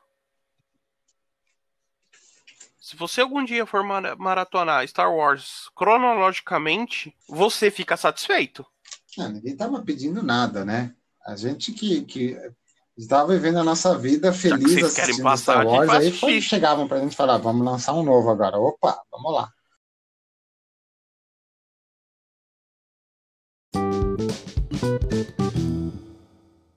O que vem pós 2016. Pra mim, é o começo, é, é- é o recomeço do fim. Rogue One, o último filme de Star Wars. Bom, agora a gente vai dar uma pequena pausa nos filmes. Retornaremos com a saga dos filmes nos próximos capítulos do podcast, por um motivo, um motivo simples e estratégico. Qual que é o motivo, Caio? Motivo simples e estratégico é a nossa amiga Electronic Arts. Não, mas por que, que a gente vai parar de falar dos filmes? Porque vamos falar dos jogos. Battlefront 1. Ele não quer, ele não quer falar 2? que ele não, assi- ele não quer falar que ele não assistiu os filmes, tá vendo? É porque eu não tenho coragem, gente. A verdade é essa. Eu não tenho coragem de assistir o que aconteceu. É- é- o despertar da força me levou à força, entendeu? É, é medo. É puro e simplesmente medo do que Star Não. Wars pode oferecer. Se você jogou algum dos Battlefront, então você não tem o que temer. Então, os Battlefront clássico que são considerados legends, você tem até mesmo sim. Não, mas vamos, vamos criar um foco aqui, que hoje a gente puxou o assunto do ressurgimento de Star Wars. A gente vai falar do ressurgimento de Star Wars nos jogos. Num próximo, num próximo episódio dessa saga, que vai ter mais pelo menos um ou dois episódios, a gente vai falar dos jogos clássicos e os jogos maravilhosos que a gente jogou. Né? Se fizer uma lista assim dos 10 melhores jogos que eu joguei na vida, vai ter algum Star Wars no meio.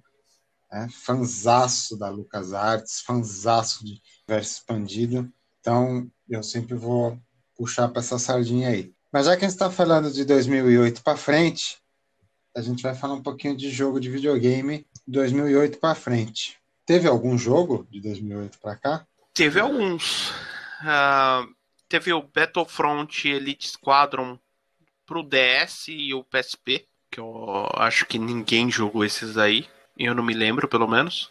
Teve em os dois Battlefronts agora, né, que são considerados canônicos, não sei porquê, mas são considerados canônicos agora do PlayStation 4 e Xbox One. Teve. Battlefront 2, né? Deixa eu só te interromper. O Battlefront 2, né? Porque o Battlefront 1 não conta história nenhuma. Não tem, não tem que ser canônico. Mas prossiga. Em 2011 saiu os Legos. Saiu o Lego é, Star Wars 3 Clone Wars. Em 2016 saiu o Lego do, do Despertar da Força. No Windows saiu o Star Wars The Old Republic. Eu não joguei. Nos consoles e PC também, mas mais nos consoles saiu o The Force Unleashed. Isso é bom. Mas o, Unleashed, o Force Unleashed é, é pré-venda da Disney, né? Hum, o primeiro ainda não. O primeiro ele é de 2008. O segundo, sei lá se já tava rolando alguma coisa, que ele é de 2010, né? É, foi o último jogo que eu sei até então com a bandeira da, da, da LucasArts. Depois, depois eles desmontaram a LucasArts. Exato. E aí teve um, vamos chamar assim, um spin-off, né? O dois para celular, os Angry Birds da vida, que foram jogos Acho que ninguém jogou aquilo lá, né? Jogos memoráveis que ninguém lembra. Exato. Mas vamos falar dos Battlefronts que vieram uh, na, na febre dos filmes, né? Que vieram para ajudar na febre dos filmes novos. Bom, desses todos aí que você falou, de jogo bom mesmo, só os Lego. Né? Lego Star Wars é bom. O resto. Temos ressalvas, é. temos ressalvas. É, o resto é, be, é bem a cara do que virou a franquia Star Wars. O Force Unleashed ainda deu para dar uma brincada nele. Então, o Force Unleashed, eu vou pedir para você para a gente falar ele quando a gente falar dos jogos clássicos, porque ele ainda é um LucasArts. Tá. Ele não é um jogo franqueado, ele é um jogo feito com a tutela e a equipe da patotinha do George Lucas. Tá? Não é um jogo muito bom, o 2.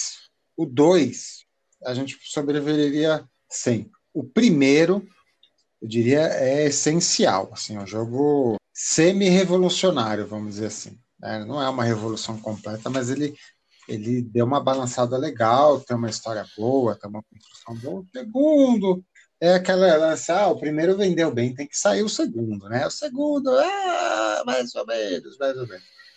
É, o, o segundo ele doeu mas, na alma. Mas a gente está falando a gente está falando de, de LucasArts, então LucasArts é um outro momento da franquia. A gente vai falar do momento atual da franquia. Junto com, com a venda da Lucasfilmes, foi a venda das todas as divisões, né, da Industrial Light Magic, da THX, da do Skywalker Studios e também a LucasArts. A LucasArts foi nesse, nesse balaio. E a Disney desmontou a LucasArts. A desmontou, lançou assim o que estava lá na, na agulha, desmontou, a, a mão de obra especializada foi para o estúdio da Disney de jogos, né? O Disney Interactive, acho se não me engano, chama. Eu acho que é. Né? Estão lá fazendo jogos incríveis como o nenhum e o nenhum 2 continua sem nenhum. Mas enfim, desmontaram né, a, a LucasArts e passaram para o sistema de licenciamento. Né, o licenciamento já existia, né, mas é, como eu disse, quando era ainda do crivo do George Lucas, o George Lucas era muito criterioso, né? Ele, era, ele ficava em cima de todo mundo, testava os jogos, é, teve jogo ruim de Star Wars? Teve. Teve, teve, teve, teve. Mas era mais difícil de acontecer. Era mais de, era cinco jogos bons para um jogo ruim. Mas acontecia, de quando acontecia.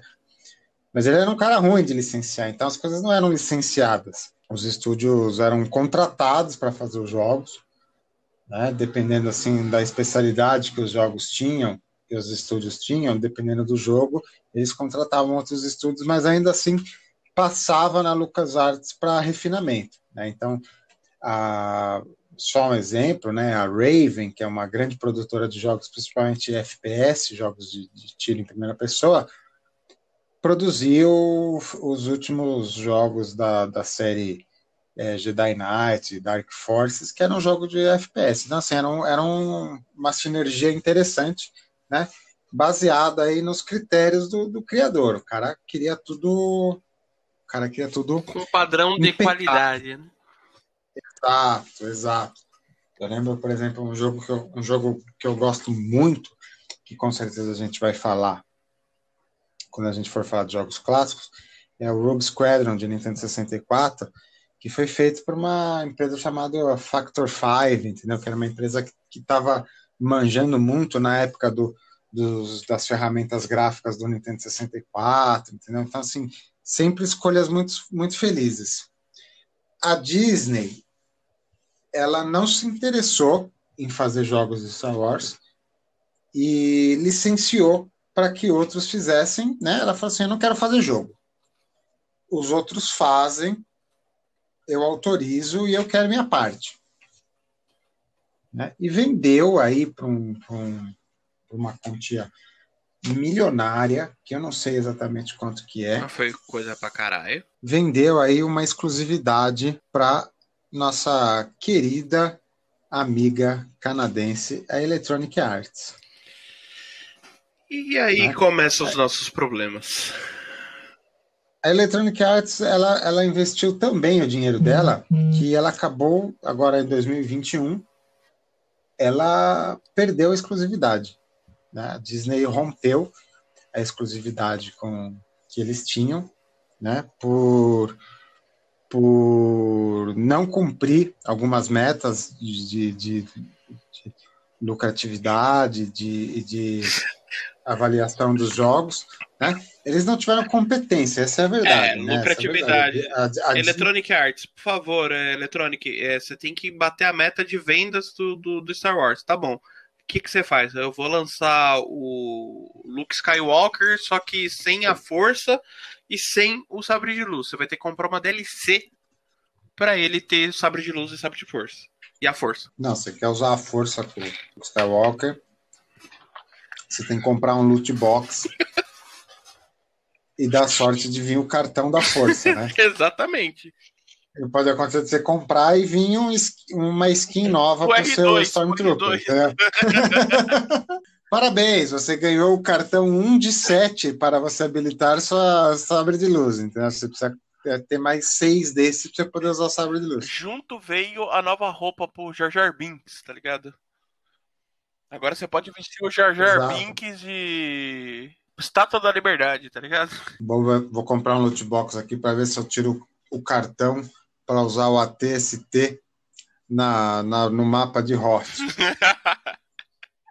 Não tirei, tirei um novo pacote de falas do Jar Jar Binks. Oh, Annie, Annie, Annie, Annie!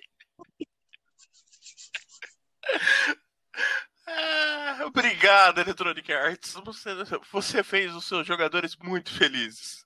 Eles simplesmente, o que eles fizeram? A Electronic Arts, ela foi na onda do J.J. Abrams.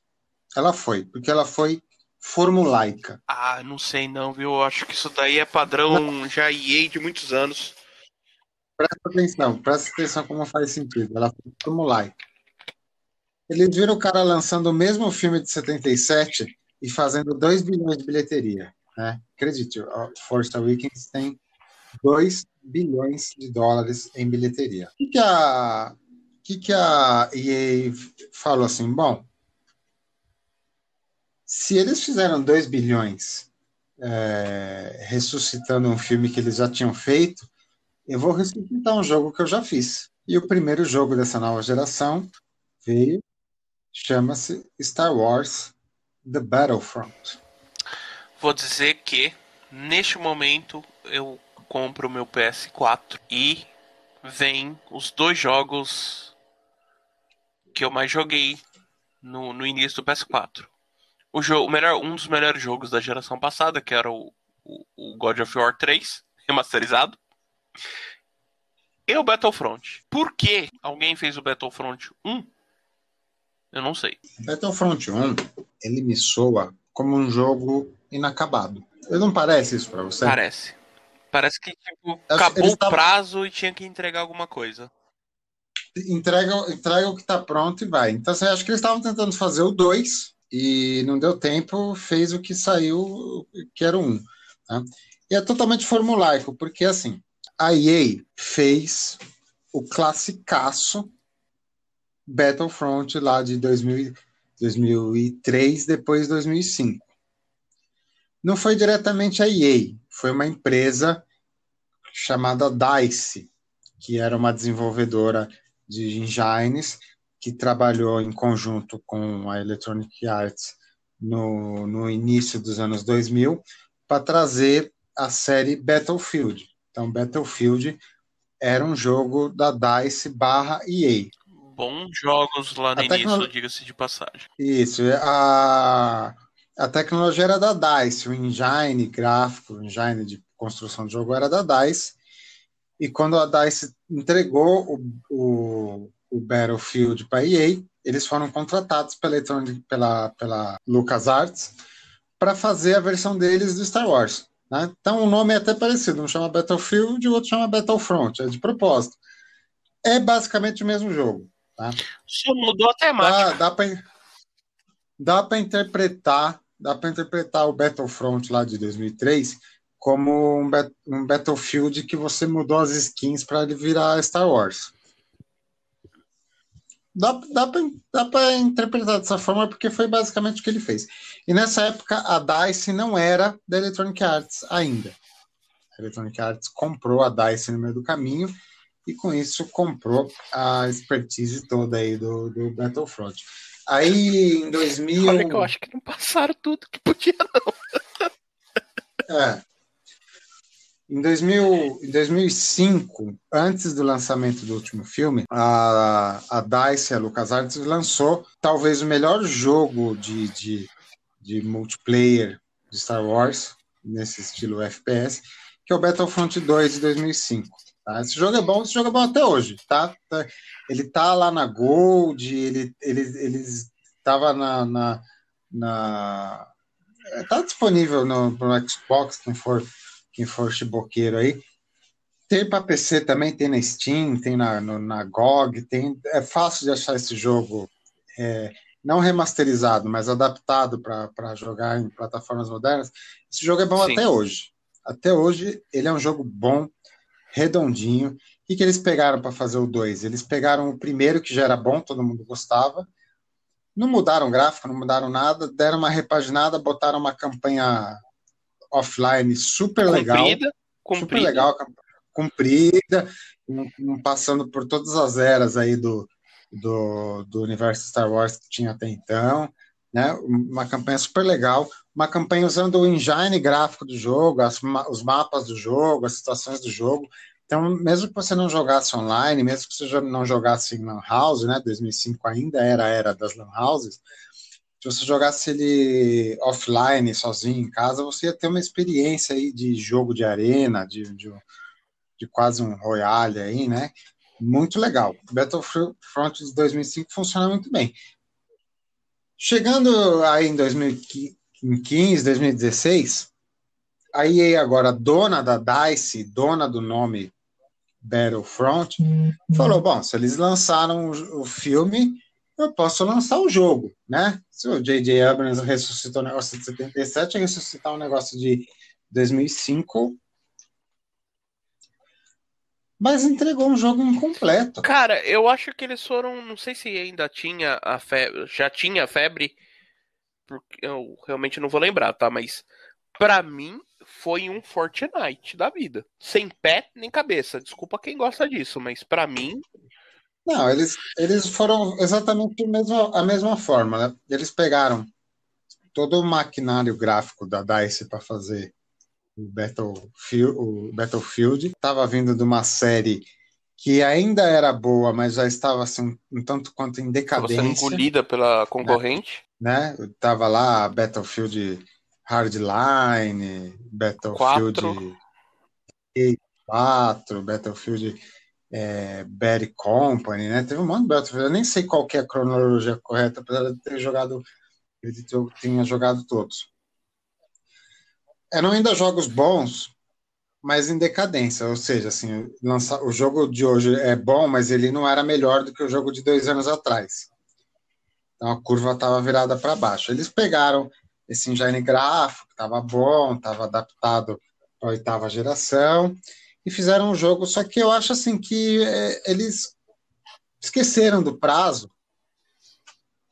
entregaram um jogo incompleto, um jogo que a experiência offline simplesmente não existe.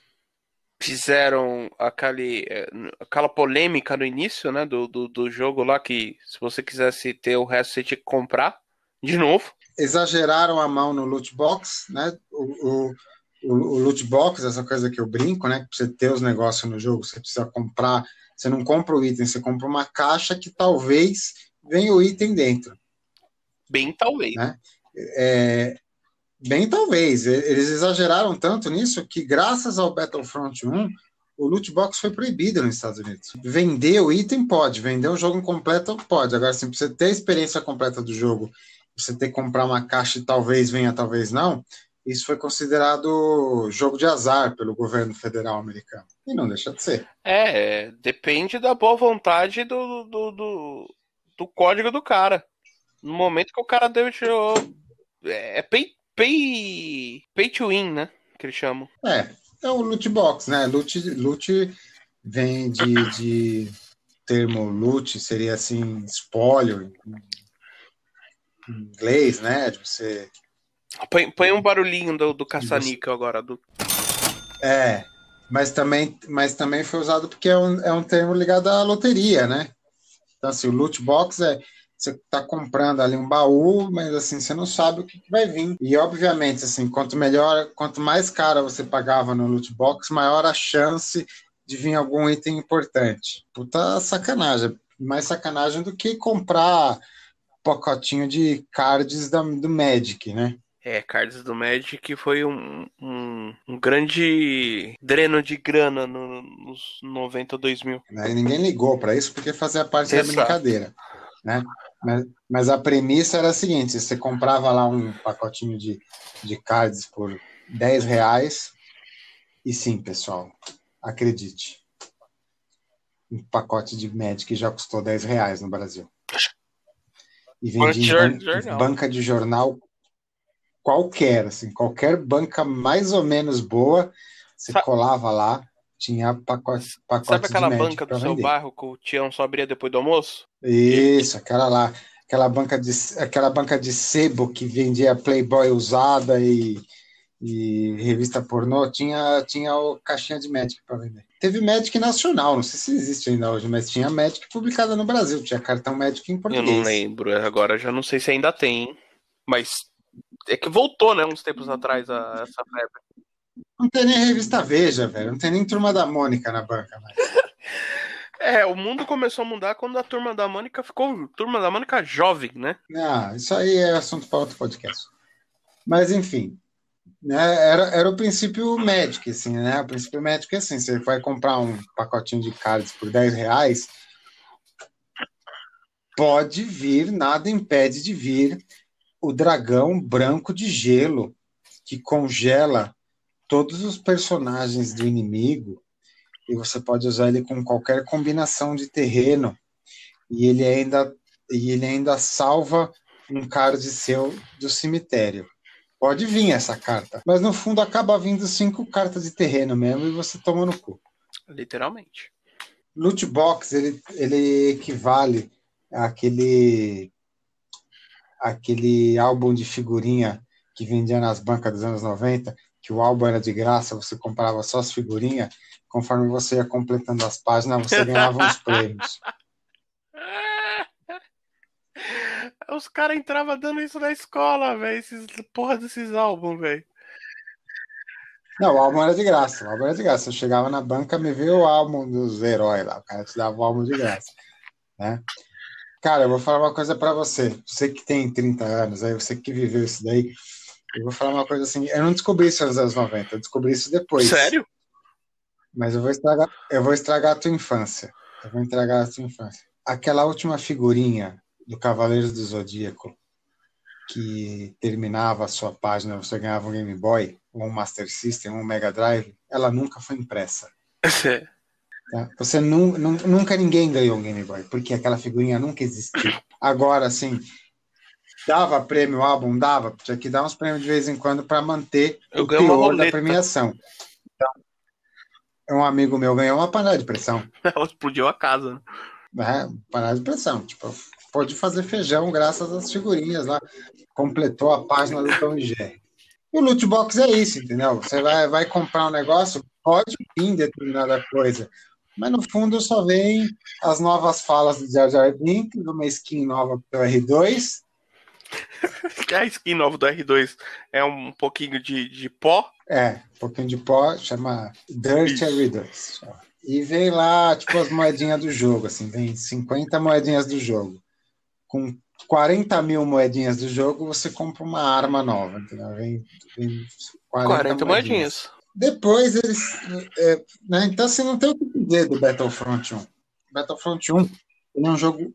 Ele é um jogo ofensivo. Ele é um jogo ofensivo, tá? Porque eu comprei no Xbox levemente tardio, né? Então, assim, o Xbox One saiu em 2013. Eu comprei meu Xbox em 2015, Eu comprei em 2016. 2016 o meu. Mas eu, como um enorme fã de Star Wars, eu vou comprar Battlefront. Exatamente pelo né? nome, né? Que eu ainda- Battlefront.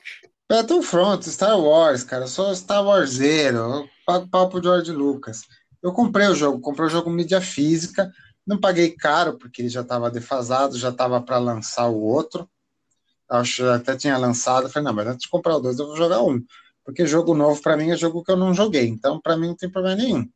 Vou comprar um, depois eu compro dois, vou ter os dois na minha coleção. E eu tenho os dois na minha coleção aqui hoje, mas o primeiro, eu, a palavra certa, assim, eu me senti ultrajado, ultrajado. E pior, assim, que naquele ano eu fui ultrajado duas vezes pela EA, porque no mesmo ano eu comprei um jogo chamado Titanfall, que é exatamente a mesma coisa, só que você tira o Star Wars, assim, a experiência a experiência é a mesma.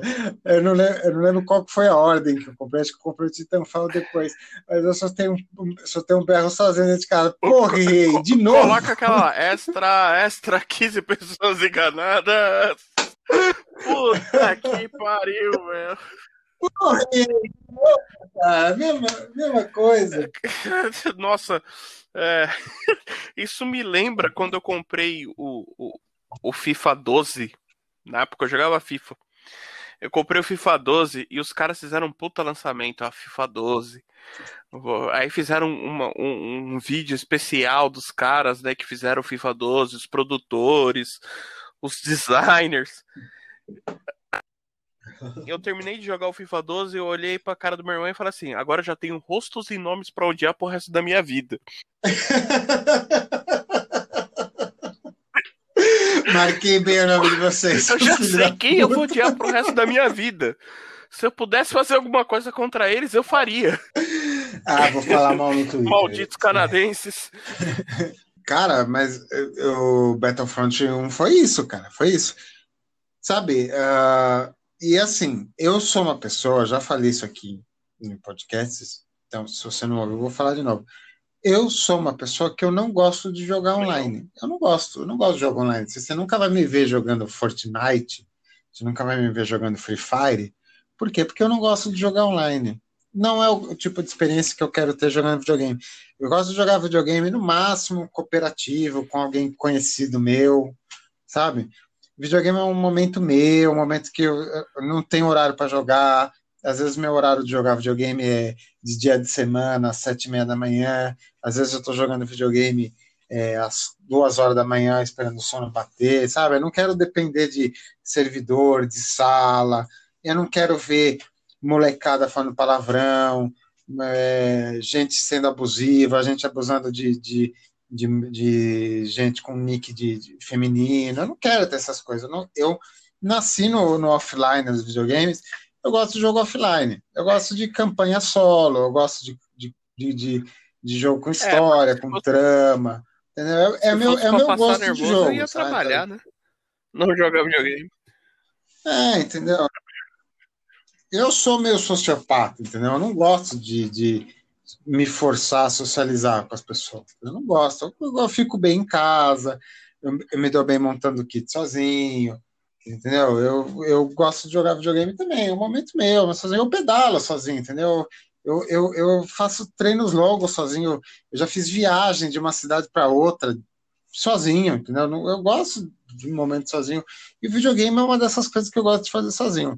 Então, assim, se eu me entregar um jogo que é totalmente online, né, totalmente é, multiplayer online e ainda assim completo, ainda assim vazio, cara, foi foi uma grande decepção que eu tive na oitava geração, porque foi um dos primeiros jogos que eu comprei, deu aquele gosto, aquele retrogosto de merda, sabe? Aquele gosto, aquele gostinho de falar, puta, vai ser isso essa geração, cara?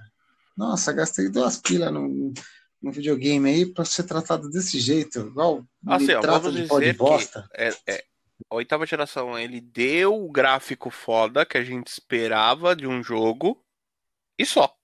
O Battlefront só fez isso.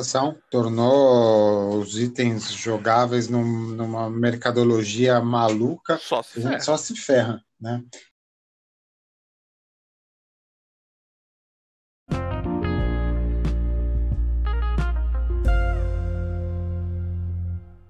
Aí veio o Battlefront 2, né? Já lamentamos o Battlefront 1, veio o Battlefront 2. O Battlefront 2, eu gosto. Gosto do jogo. Gosto do jogo. Não acho um jogo ruim. Enganado. Não me senti, é, usurpado, enganado. Tem a campanha, a campanha single player. Ela não é muito longa, mas tudo bem. A gente entende até quando a campanha não é longa. Por quê? Porque eles usaram esse engine pesadíssimo da DICE então, assim, o jogo é curto na campanha offline, mas é um jogo riquíssimo, né? Um cenário profundo, um jogo com luzes muitas camadas. Lá, luzes para você perceber, é, é, sabe? Os mapas são grandes, para você perceber todas as nuances, você tem que jogar mais de uma vez. E as CGI são ótimas, sabe? Uma perfeição gráfica. Os jogos funcionam bem, poucos bugs, é meio bugado, mas é, é aceitável. Não é não é, não é um cyberpunk, não é um cyberpunk. Você joga numa boa. Acabamos né? de arranjar mais um inimigo uh, agora, tem... CD Project. Ah, já, já malhamos elas nos dois podcasts atrás. Né? O jogo é jogável, sabe? Uh, tem as DLCs, tem campanha extra, mas tudo bem, assim, sabe? O, o, o que eles entregam quando você compra o jogo nativo já tá bom, já tá bom. E aí tem as duas experiências. Se você gosta do, do online, é um jogo enorme online. Se você gosta do offline, tem uma campanha curta, mas bem feita. Com um começo, legal, meio e fim. Uma história boazinha. É, e depois eles ainda deram uma estendida na campanha, né? Dizem, uh, parece até que tem uma campanha nova para jogar, assim, sem precisar pagar. Não sei, faz tempo que eu não. É, eu tenho que falar também para ver essa nova aí, eu não, né? não vi, não. Né? Tem uma que não é nativa do jogo, que eles colocaram com depois. A capitã mais você, velha, né? Joga, você joga com a a mais velha, né? Isso aí foi inserido no jogo, deram de graça. Então, assim, achei legal. Tem o loot box, tem as DLC, tem os pacotes definitivos, tem os passes de temporada? Tem. E a gente não está proibindo os jogos de terem isso daí, né? O que a gente pede é que seja bem dosado. Então, a experiência de você comprar o CD lá no lançamento por 230 reais, eu não comprei no lançamento. Eu, eu a minha história do Battlefront é até curiosa, assim, foi bem baratinho. Eu posso até contar a história depois mas quem compra o jogo no lançamento é, recebe uma quantidade ok de jogo. Vai ter melhoria? Depois pode ter melhoria, a gente acha legal. Você não acha o fim da picada o jogo ser somado coisas e te cobrarem depois. Eu acho, eu acho até legal isso se fizerem direito. Né? Então entregaram o jogo completo e deixaram ele mais completo ainda em troca de uns, de uns trocados aí. Ok, ok de fazer isso para mim porque a, experiência original estava boa. Mas a, a, sensação que eu tive quando joguei o Battlefront 2, que o Battlefront 2, até pela curta diferença de idade que tem no Battlefront 1, eu acho que o Battlefront 2 era, era que era para ser o Battlefront 1, mas não deu tempo de ficar é, pronto. Eles, acho que, sei lá, ou lançaram o Battlefront 1 e, e, o código tava, sabe, comentado e depois o cara, porra, descomenta isso aqui que isso aqui faz parte, tá ligado? E aí nasceu o 2, porque o buraquinho horrível que ficou, né? O 1, um, eu acho que eu joguei um e eu tenho um CD, acho que eu joguei um umas três vezes. Logo que eu peguei o videogame. Eu também. Depois, acho que o CD não deve estar tá nem em casa, o CD deve estar tá na, na, emprestado pro meu irmão, quando meu irmão comprou o videogame dele. Pra você ter uma ideia, tipo, três, quatro vezes só que entrou aqui, e se você olhar lá o registro do, do da última vez que eu joguei ele, foi 2016 2016, metade de 2016. Não, traço, né? Battlefront 1, traço total. É, vou dizer, é bonito graficamente. Você olhando ele graficamente, ele não deve nada para os filmes. No Battlefront 2, aquela a missão que você tem lá, a batalha no espaço, sabe? Aquela lá não deve uhum. nada para cenas de. E justamente, né? A uma coisa, eu falei isso nos podcasts atrás, né? A carga gráfica dos jogos da EA tá muito bonita, assim, então esse departamento da empresa está trabalhando muito bem. Os jogos são lindos, os jogos são contemplativos, né? Você joga assim, nossa, que jogo bonito, cara, olha esse CGI. A pessoa parece mais real do que eu, que estou aqui no mundo real mesmo, né? Isso aí não tem o que é. dizer da EA. O jogo é uma beleza. É igual o Battlefield 1, né? E aquela cena da chuva, da Primeira Guerra lá na chuva, que você vê a água escorrendo na, na, na, na ferrugem do, do, do rifle. Então, é, é, graficamente não tem o que se falar. Eu só acho que a EA, é, isso já não é dessa geração, tá? Da, da, da oitava. Isso já vinha acontecendo na, na, na sétima. É que a EA ela entrou no modo caça-níquel e não saiu mais. É, talvez esses jogos sejam muito caros, né? Eles precisam fazer se pagar de alguma Mas, forma. Mas é, aí entra aquela, tipo, dos gamers velhos e chatos. Antigamente a gente tinha tudo isso daí e pronto, né? Se for ver no PlayStation 2, por exemplo, tinha, que vai entrar na, no, no próximo que a gente for falar de jogos clássicos, o Star Wars é o episódio 3. Você teve o enredo do filme todinho ali, redondinho. Redondinho, né? Ah, a, a, minha, minha rusga de Battlefront é que assim, pra ter Exato. um eu tive que comprar dois. É a mesma coisa, por exemplo, agora que eu, que eu, que eu xinguei esses dias, que eu descobri que tem uma DLC de 30 conto, por exemplo, do Ace Combat, DLC dos 25 anos da franquia. Tipo, quem comprou a edição especial lá atrás, que fui eu no caso, foda-se, tem que gastar mais 25 conto. Não. Essa história de DLC merece um podcast é só pra ela, disso. né? Mas a EA é, já foi, né? Eu acho Mudou que o divisão, foi uma divisão de águas aí. É, desmascarou eles, né? Desmascarou eles. Porque é que pegou uma franquia demais. que... Ficou tão é, ruim. Ela não ficou só pro fã do videogame, né? Não, e esse jogo tinha problemas cônicos. Foi parar no Senado americano, entendeu? As coisas não param no Senado americano só porque são ruins. Isso é verdade. Mas aí entra aquilo que a gente falou. Saiu a mão do George Lucas, né? Não tinha mais o dono do galinheiro com a mão no negócio. Saiu o crivo, né? Passou a promessa de lucro. Aí depois. O Battlefront 2 ele ele é um jogo ativo ainda, né? Ele é um jogo que ainda sai DLCs novas, tem uma tem uma comunidade grande jogando ele. Ele é bom, mas não empolga. Né? Fora, mas ficou, ficou não, a, a, a, eu, eu gostei, eu gostei de Battlefront, eu gostei assim, não é Podia ser uma campanha um pouquinho maior, né? não sei, assim. Mas é um jogo, daria uma nota. Eu, eu vou dar um 7, porque o online dele tá muito Fortnite. E tá pay to win total. O cara que compra mais itens, né? As caixinhas mágicas, ele tem mais vantagem que o cara que tá jogando para se divertir, sabe? Virou um jogo freemium, né? Então, assim, se você puder comprar mais caixinhas mágicas, você vai ter mais vantagem do que o cara que só está jogando na raça. Para mim, isso mata qualquer jogo, tá? Pode ser Star Wars, pode ser. Existe essa, essa premissa pro, pro, pro Ace Combat, existe, existe isso no futebol.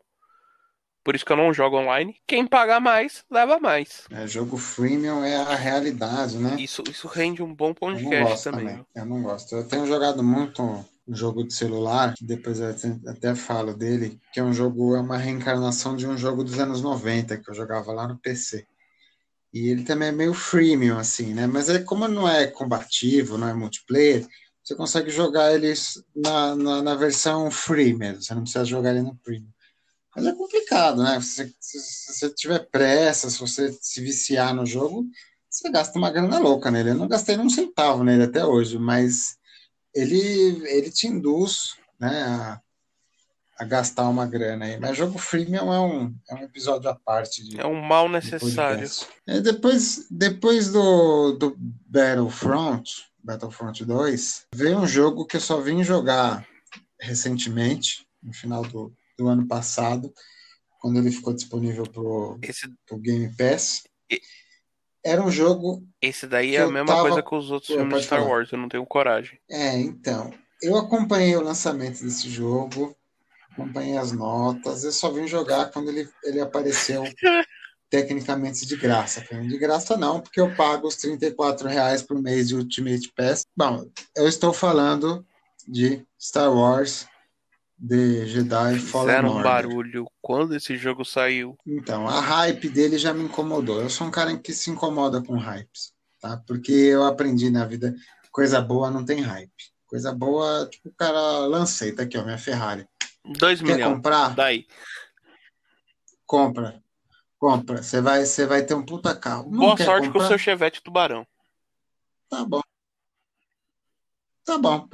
Não quer comprar, não compra não compro, vou vender para o outro ali. Tá?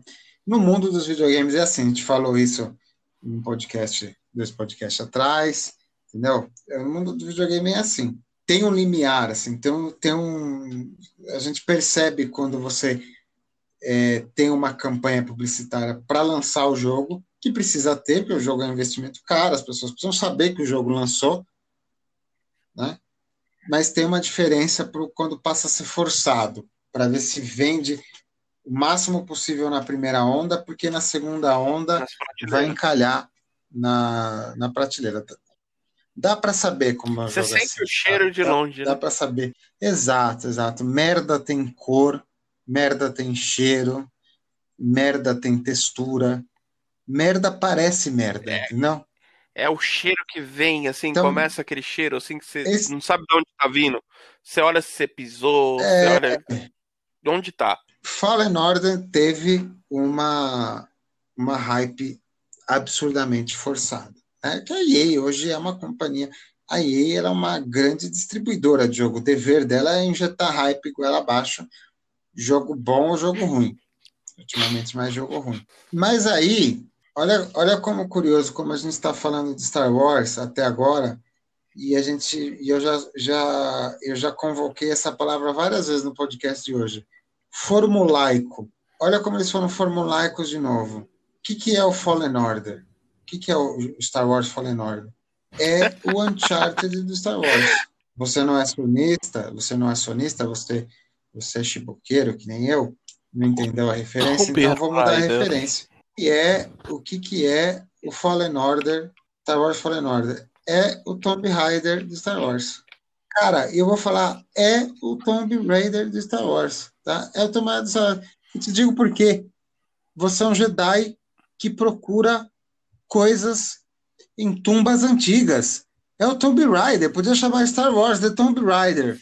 É a mesma coisa. É o Uncharted, né? O Uncharted, a gente é um jogo bom, né? Não vou, não vou falar mal, porque senão vou me acusar de, de ser contra a Sony. Eu já joguei uns, uns Uncharted antigos. É um jogo bom, é um jogo legal pra caramba.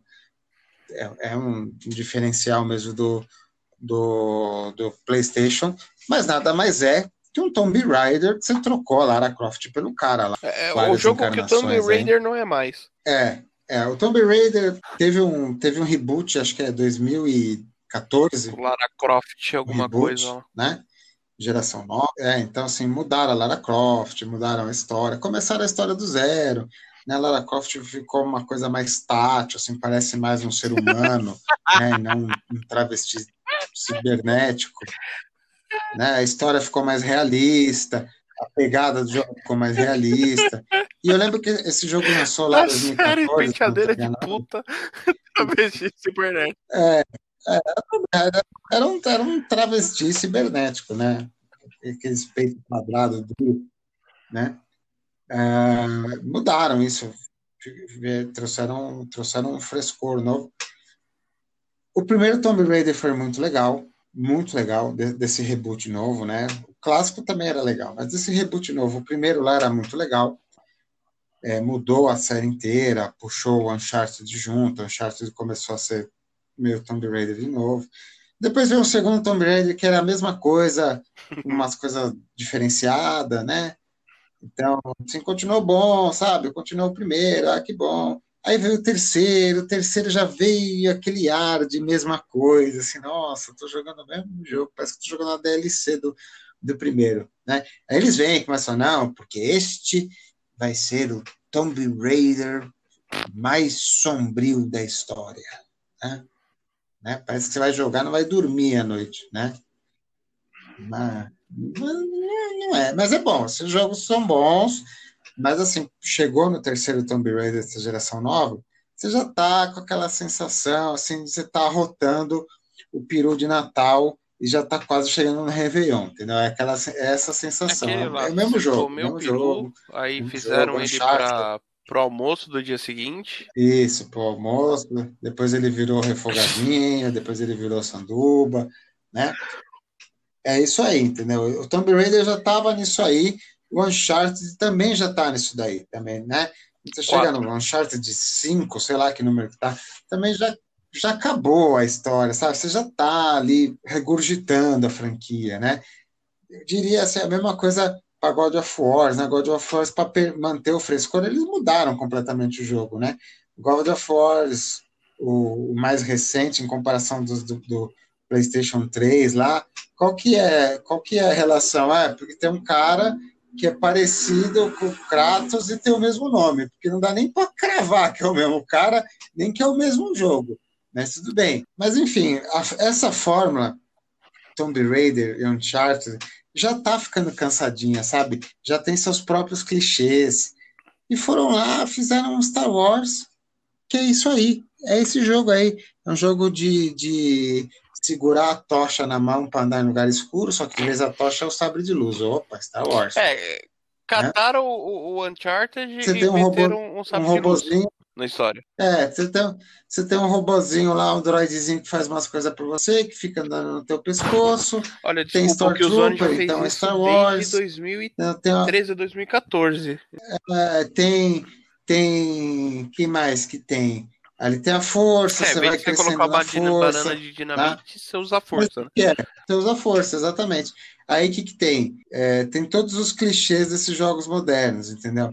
Então, tem escalada na parede, tem a corri corrida na parede, aí tem. Nossa, tem uma coisa que é um clichê. Nossa, a primeira vez que eu vi foi, nossa, que cena legal, cara. Eu vi a primeira vez no primeiro Tomb Raider, que ela vai passar nas fendas, naquelas fendas super apertadas, aí ela passa de lado, assim, arrastando na parede, aí a câmera vem bem perto, assim, para você dar uma sensação de claustrofobia. Eu falei, nossa, a primeira vez que eu vi isso, eu falei, nossa, que legal essa cena, olha que, que imersão no jogo, parece que você está preso na parede junto com ela. Aí vem o Fallen Order, ele te, ele, ele te dá essa cena a cada 10 minutos você tem que passar numa fenda dessa. Cada 10 minutos vem lá. E aí você olha pro lado e tem Resident joelho, Evil cara... 7 com isso, The Last of Us com isso, dois, né? Tem. É os novos clichês, entendeu?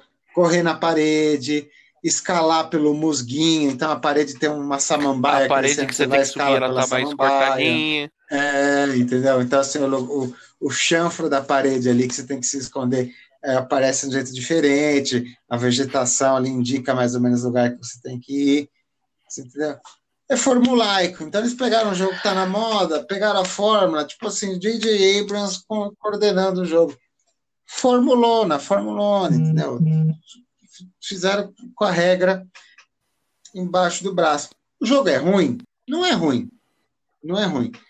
É um jogo bonito, EA sempre faz jogo bonito, sempre faz jogo bonito. Jogos, eu chamo. A EA é jogo de teaser, jogo de, de clipe para E3, né? Porque é que você olha assim, você vê, você vê o teaser de lançamento ali, né? O, a, o videozinho que vai pro Instagram, você fala, caralho, é. só esse jogo, velho. Isso aconteceu tá comigo no Battlefield real 3. É a realidade.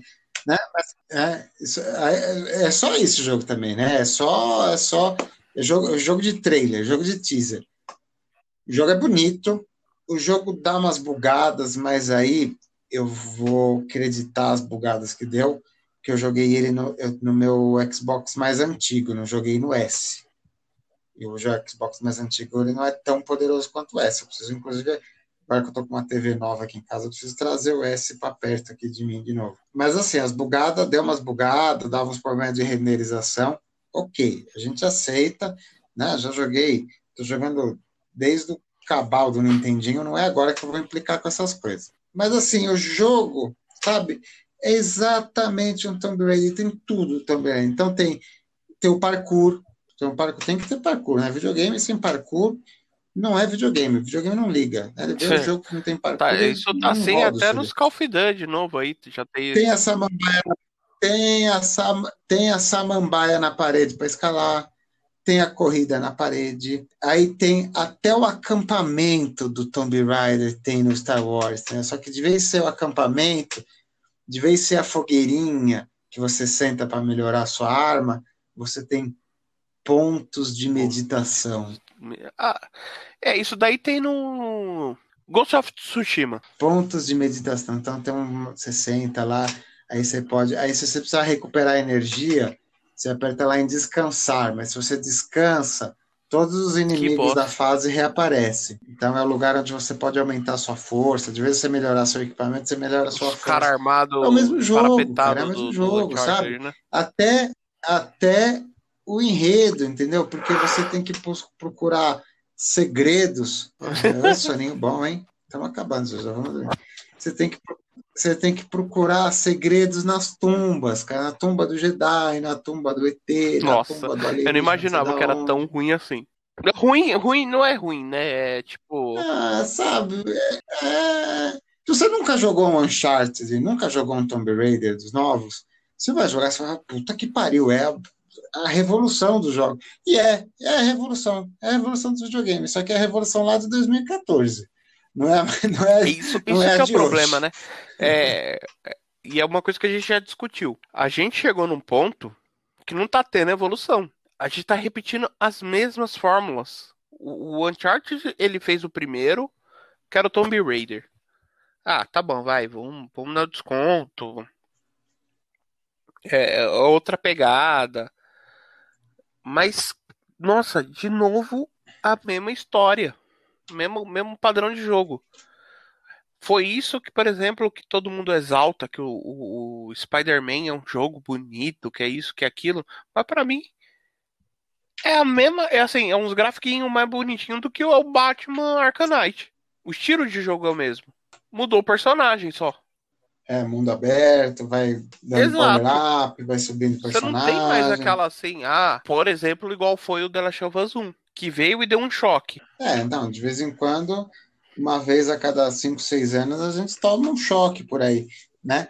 Mas justamente o Fallen Order, ele veio com o peso de uma hype muito importante e ele entregou um e jogo é um ponto normal, do universo que dá para você explorar, né? Entendeu? Dá, e foi explorado divinamente em outros jogos, entendeu?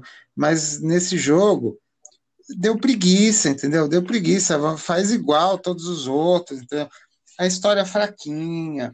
E a história, a Disney fala, não, porque os jogos são canônicos agora.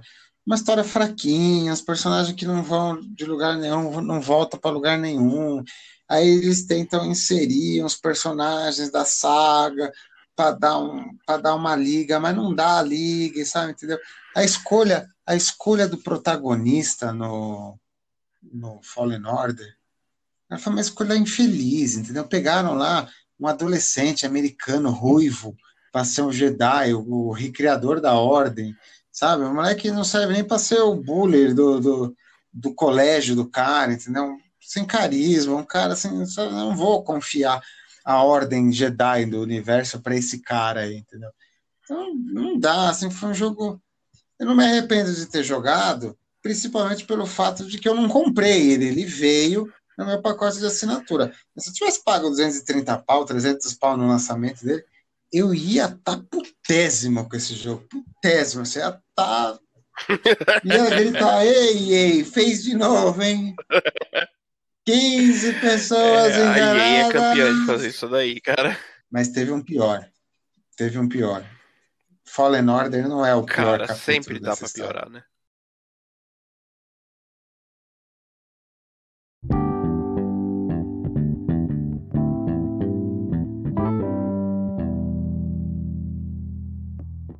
Sempre dá para piorar, mas esse foi tão ruim, esse foi tão ruim que gerou uma rescisão de contrato entre EA e Disney.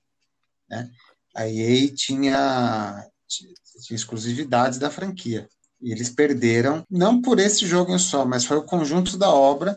Esse jogo veio para resgatar o, o que faltava, né? trazer a fama, trazer dinheiro para a franquia, mas flopou mais que o Fallen Order. E eu estou falando de Star Wars Squadrons. Esse aí vai ser um tiro no pé. Não, esse, é, esse jogo significa uma coisa: fim do contrato de exclusividade. A, a Disney rescindiu o contrato para a EA, por EA não cumprir as metas do acordo em vendagem e ah, qualificação Vamos combinar que se fosse assim, a Disney também ah, teria que ele... devolver para George Lucas, né? Não, mas a Disney comprou, né? O George Lucas, o George Lucas não está nem aí. O George Lucas está recebendo a pensão dele lá e tá tudo certo. Não, Squadrons, cara, Squadrons é um jogo, é uma premissa espacial. Então é um jogo de tipo 1942, 1944. Não, 1942, 1944 eram jogos bons. E o buraco Essa continua é indo mais para baixo, né? Cara, já falei dele hoje. Já falei desse jogo hoje. Star Wars Rogue Squadron, de Nintendo 64. Jogo de navezinha do Star Wars, lançado em 1998. 23 anos. Nintendo 64. Cartucho de 16 megas de memória.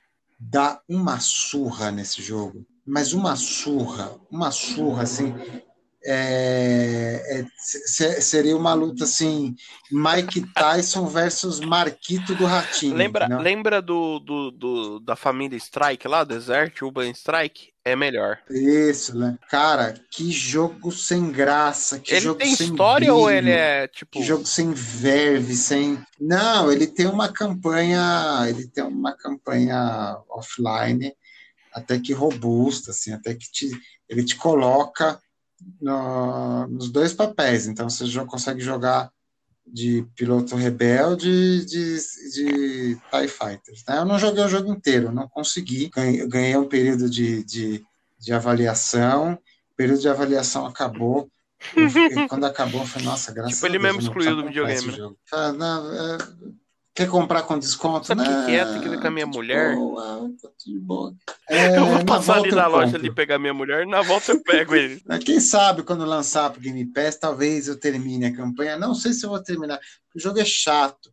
Sabe? O jogo consegue ser pior que o X-Wings versus TIE Fighter, que saiu lá para 486 em 1993.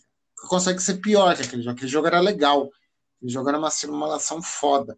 Esse jogo, ele não é nada, ele é um jogo lento. Cara, você está jogando com as naves de espaço, com dobra. O jogo é lento, véio. parece que o videogame quebrou quando você está jogando isso aí.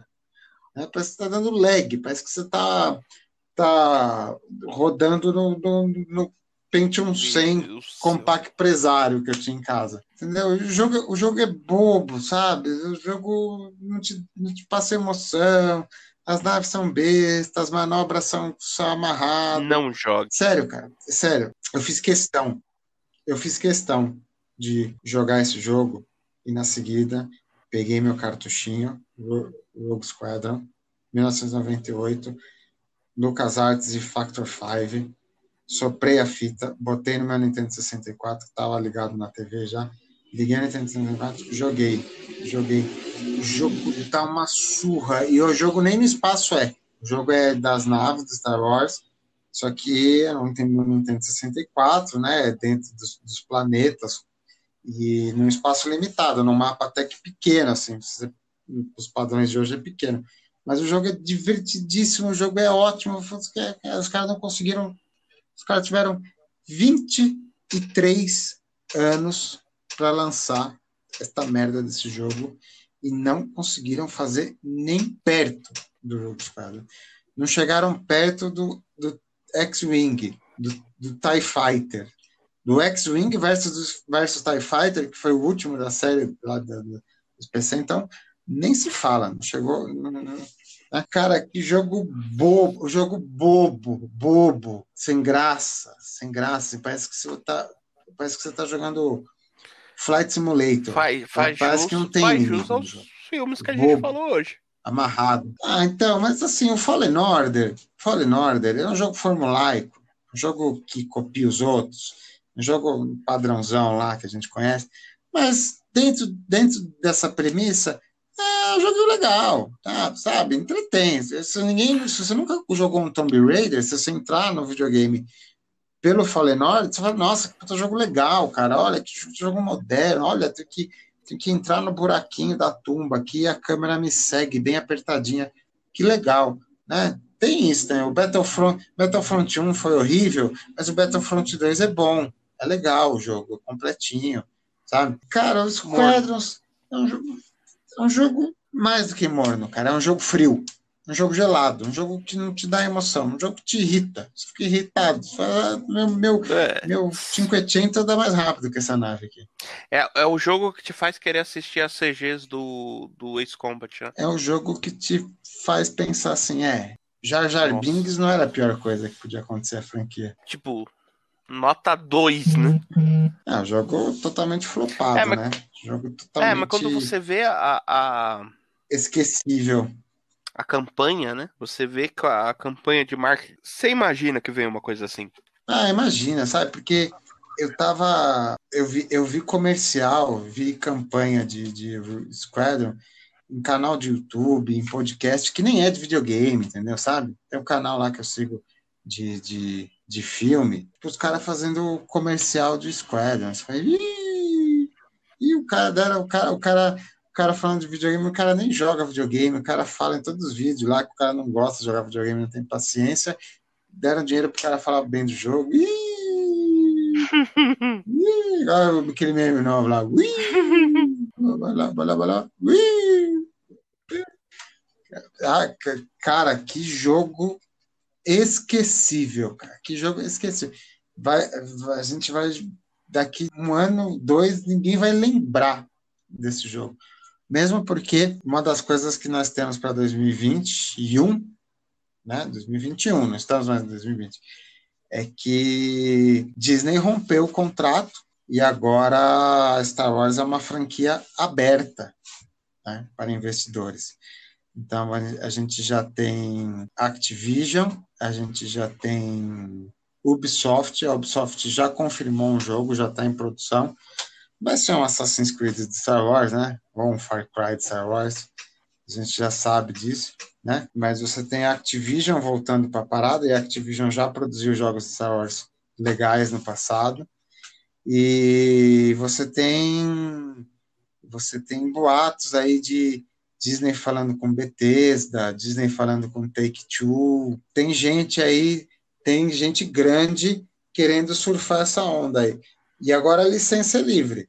Quem quiser fazer jogo de Star Wars tem que passar pelo crivo, tem que pagar a conta, mas não tem mais uso de exclusividade, não. Quem quiser fazer, basta ter alguns milhares de dólares guardados aí na conta do PagSeguro e fazer um Pix é, para Disney aí que tá valendo. E por sinal, é, foi agora no dia 12 de janeiro que a Disney afirmou que assumiria, né, a, a negociação pelos jogos, né? Com três anos de antecedência. É, rompeu a exclusividade, né? Inclusive, inclusive a EA ainda pode fazer jogos para Disney, né? A, a, parece que a EA vai lançar mais um jogo de, de, Star Wars no final desse ano, agora 2021. Tá rolando esse boato ainda, mas aí eles não têm mais a exclusividade. Eles não têm, ele não tem mais a primazia, né? Isso é bom, isso é bom, vamos ver. Vamos ver o que, que vai vir, né?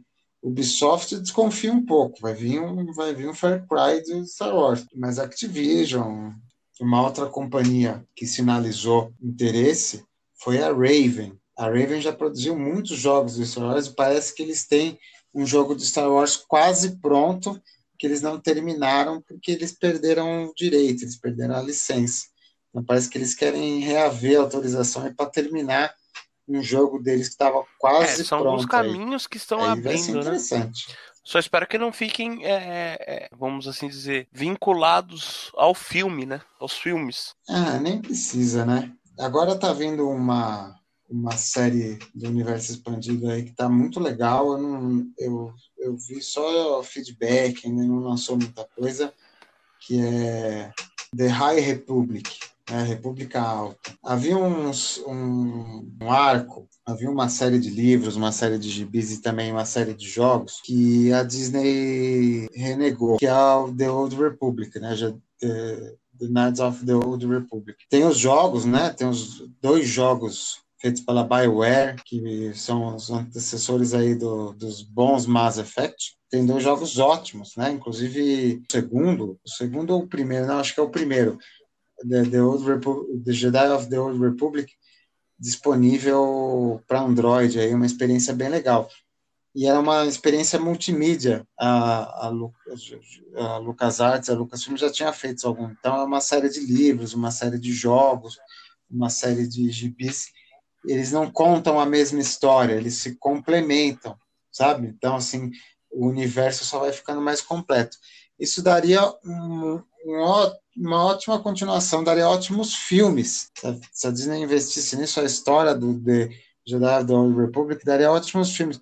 Que, para quem não conhece, de, a, o, o, que eles chamam de, de, de, de, geração da antiga República, que se passa no The Knights of the Old Republic, é justamente a última guerra entre Jedi e Siths antes é dessa atual Yang, que se retrata coisa. nos filmes. Né? Então é, é, o Darth Malak e tem o, que tem é o outro antes do, esqueci o nome. do Yoda, né? É antes do Yoda. É o Old Republic é 3 mil anos antes da Batalha de Yavin. Né? A Batalha de Yavin virou um, um referencial temporal. 3 mil anos antes. 3 mil anos antes foi a última guerra entre Jedi e Siths, envolvendo os Mandalorianos, que estão na moda hoje em dia, né? Os Mandalorianos já, já estavam lá. Então, assim, é 3 mil anos. 3 mil anos é bastante tempo. Então, é um universo que é a mesma coisa e ao mesmo tempo é completamente diferente, sabe? Uhum. Os Jedi estão lá, os droids estão lá, as naves estão lá, mas é uma outra pegada, é uma outra mitologia, a forma como a, a, a, até a força é tratada é um pouco diferente, como os CIFs é tratada um pouco diferente. Os CIFs eles são uma instituição parecida com os Jedi, então eles não é, é antes da, da regra da, da regra do, de dois, né? A regra dos dois, a regra do, de dois que todos os CIFs têm que ser um mestre e um aprendiz, apareceu depois dessa era aí chamada de Antiga República, com outro CIF que implantou essa regra antes dessa época, os Siths eram como se fosse um, um, um conselho Jedi paralelo, um conselho Jedi com outras intenções.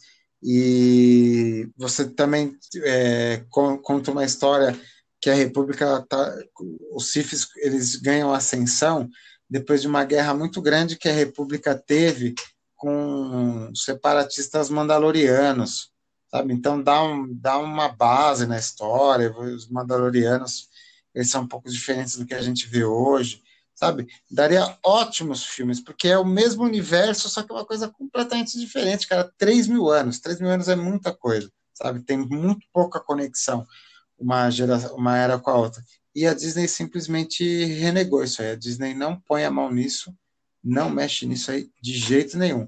Tanto que para contar uma história pré-fim da República, pré-Guerra Crônica, eles estão criando um novo arco que é The High Republic, né? não é mais a Old Republic, é The High Republic, é a República Alta.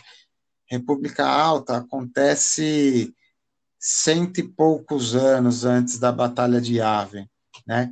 Mas já é um pouco covarde, porque tá lá o mestre Yoda, sabe? Tá a mesma construção de cenário, com algumas diferenças. É, muito provavelmente o, o, Papal, o Papaltini já, já deve estar na história de alguma forma, né? Mas ainda assim é uma história boa, daria um, daria um enredo legal aí.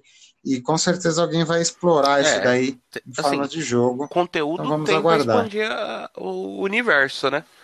Só basta seguir um, um crivo sem ser do J.J. Abrams. Né? Aguardando o retorno de Darth Maul e Jar Jar Binks, né? Eles têm, Deus merecem mais espaço na série.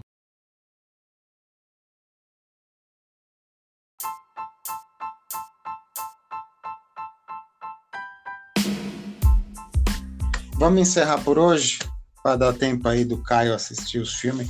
Gente, não terminou é nem de ver o Mandalorian. É uma vergonha dos fãs do Star Wars. A gente fica com medo, né? Só que Ele não. não assistiu Solo, o melhor filme de todos. Só que não. Só que não. Então a gente vai encerrar esse aqui. O Caio vai terminar de ver os filmes de Mandalorian. A gente vai ter mais episódios dessa saga nos dias que o Vini não, não puder vir, né? Ou que ele não vai vir nunca mais, não sei. Teremos mais episódios mais episódios da saga Star Wars. Mas hoje a gente vai ficando por aqui porque esse episódio já ficou longo é demais aí, senhores. e eu vou me editando. Né? Queria agradecer a todos. É... Sei que muitos concordam com a gente, mas você que é fã ferrinho de Star Wars, não nos odeie. Nós amamos a série. Só que a Disney não é tudo isso que você tá pensando, não. Desculpa. Dói. Eu sei que dói a verdade, mas tem que ser dito. Alguém tinha que dizer em algum momento eu me apego à esperança e à fé inabalável na vitória final. Porque a Disney fez Rogue One e a Disney fez Mandalorian. E você vai assistir Mandalorian agora, você vai ver, é, vamos ver que né? há esperança no fim do túnel. Não, há, há. Há esperança. Quer dizer, não sei, né? Mandalorian ficou muito bom, mas agora vai começar 800 sequências de Mandalorian. Vamos ver o que, que vai acontecer.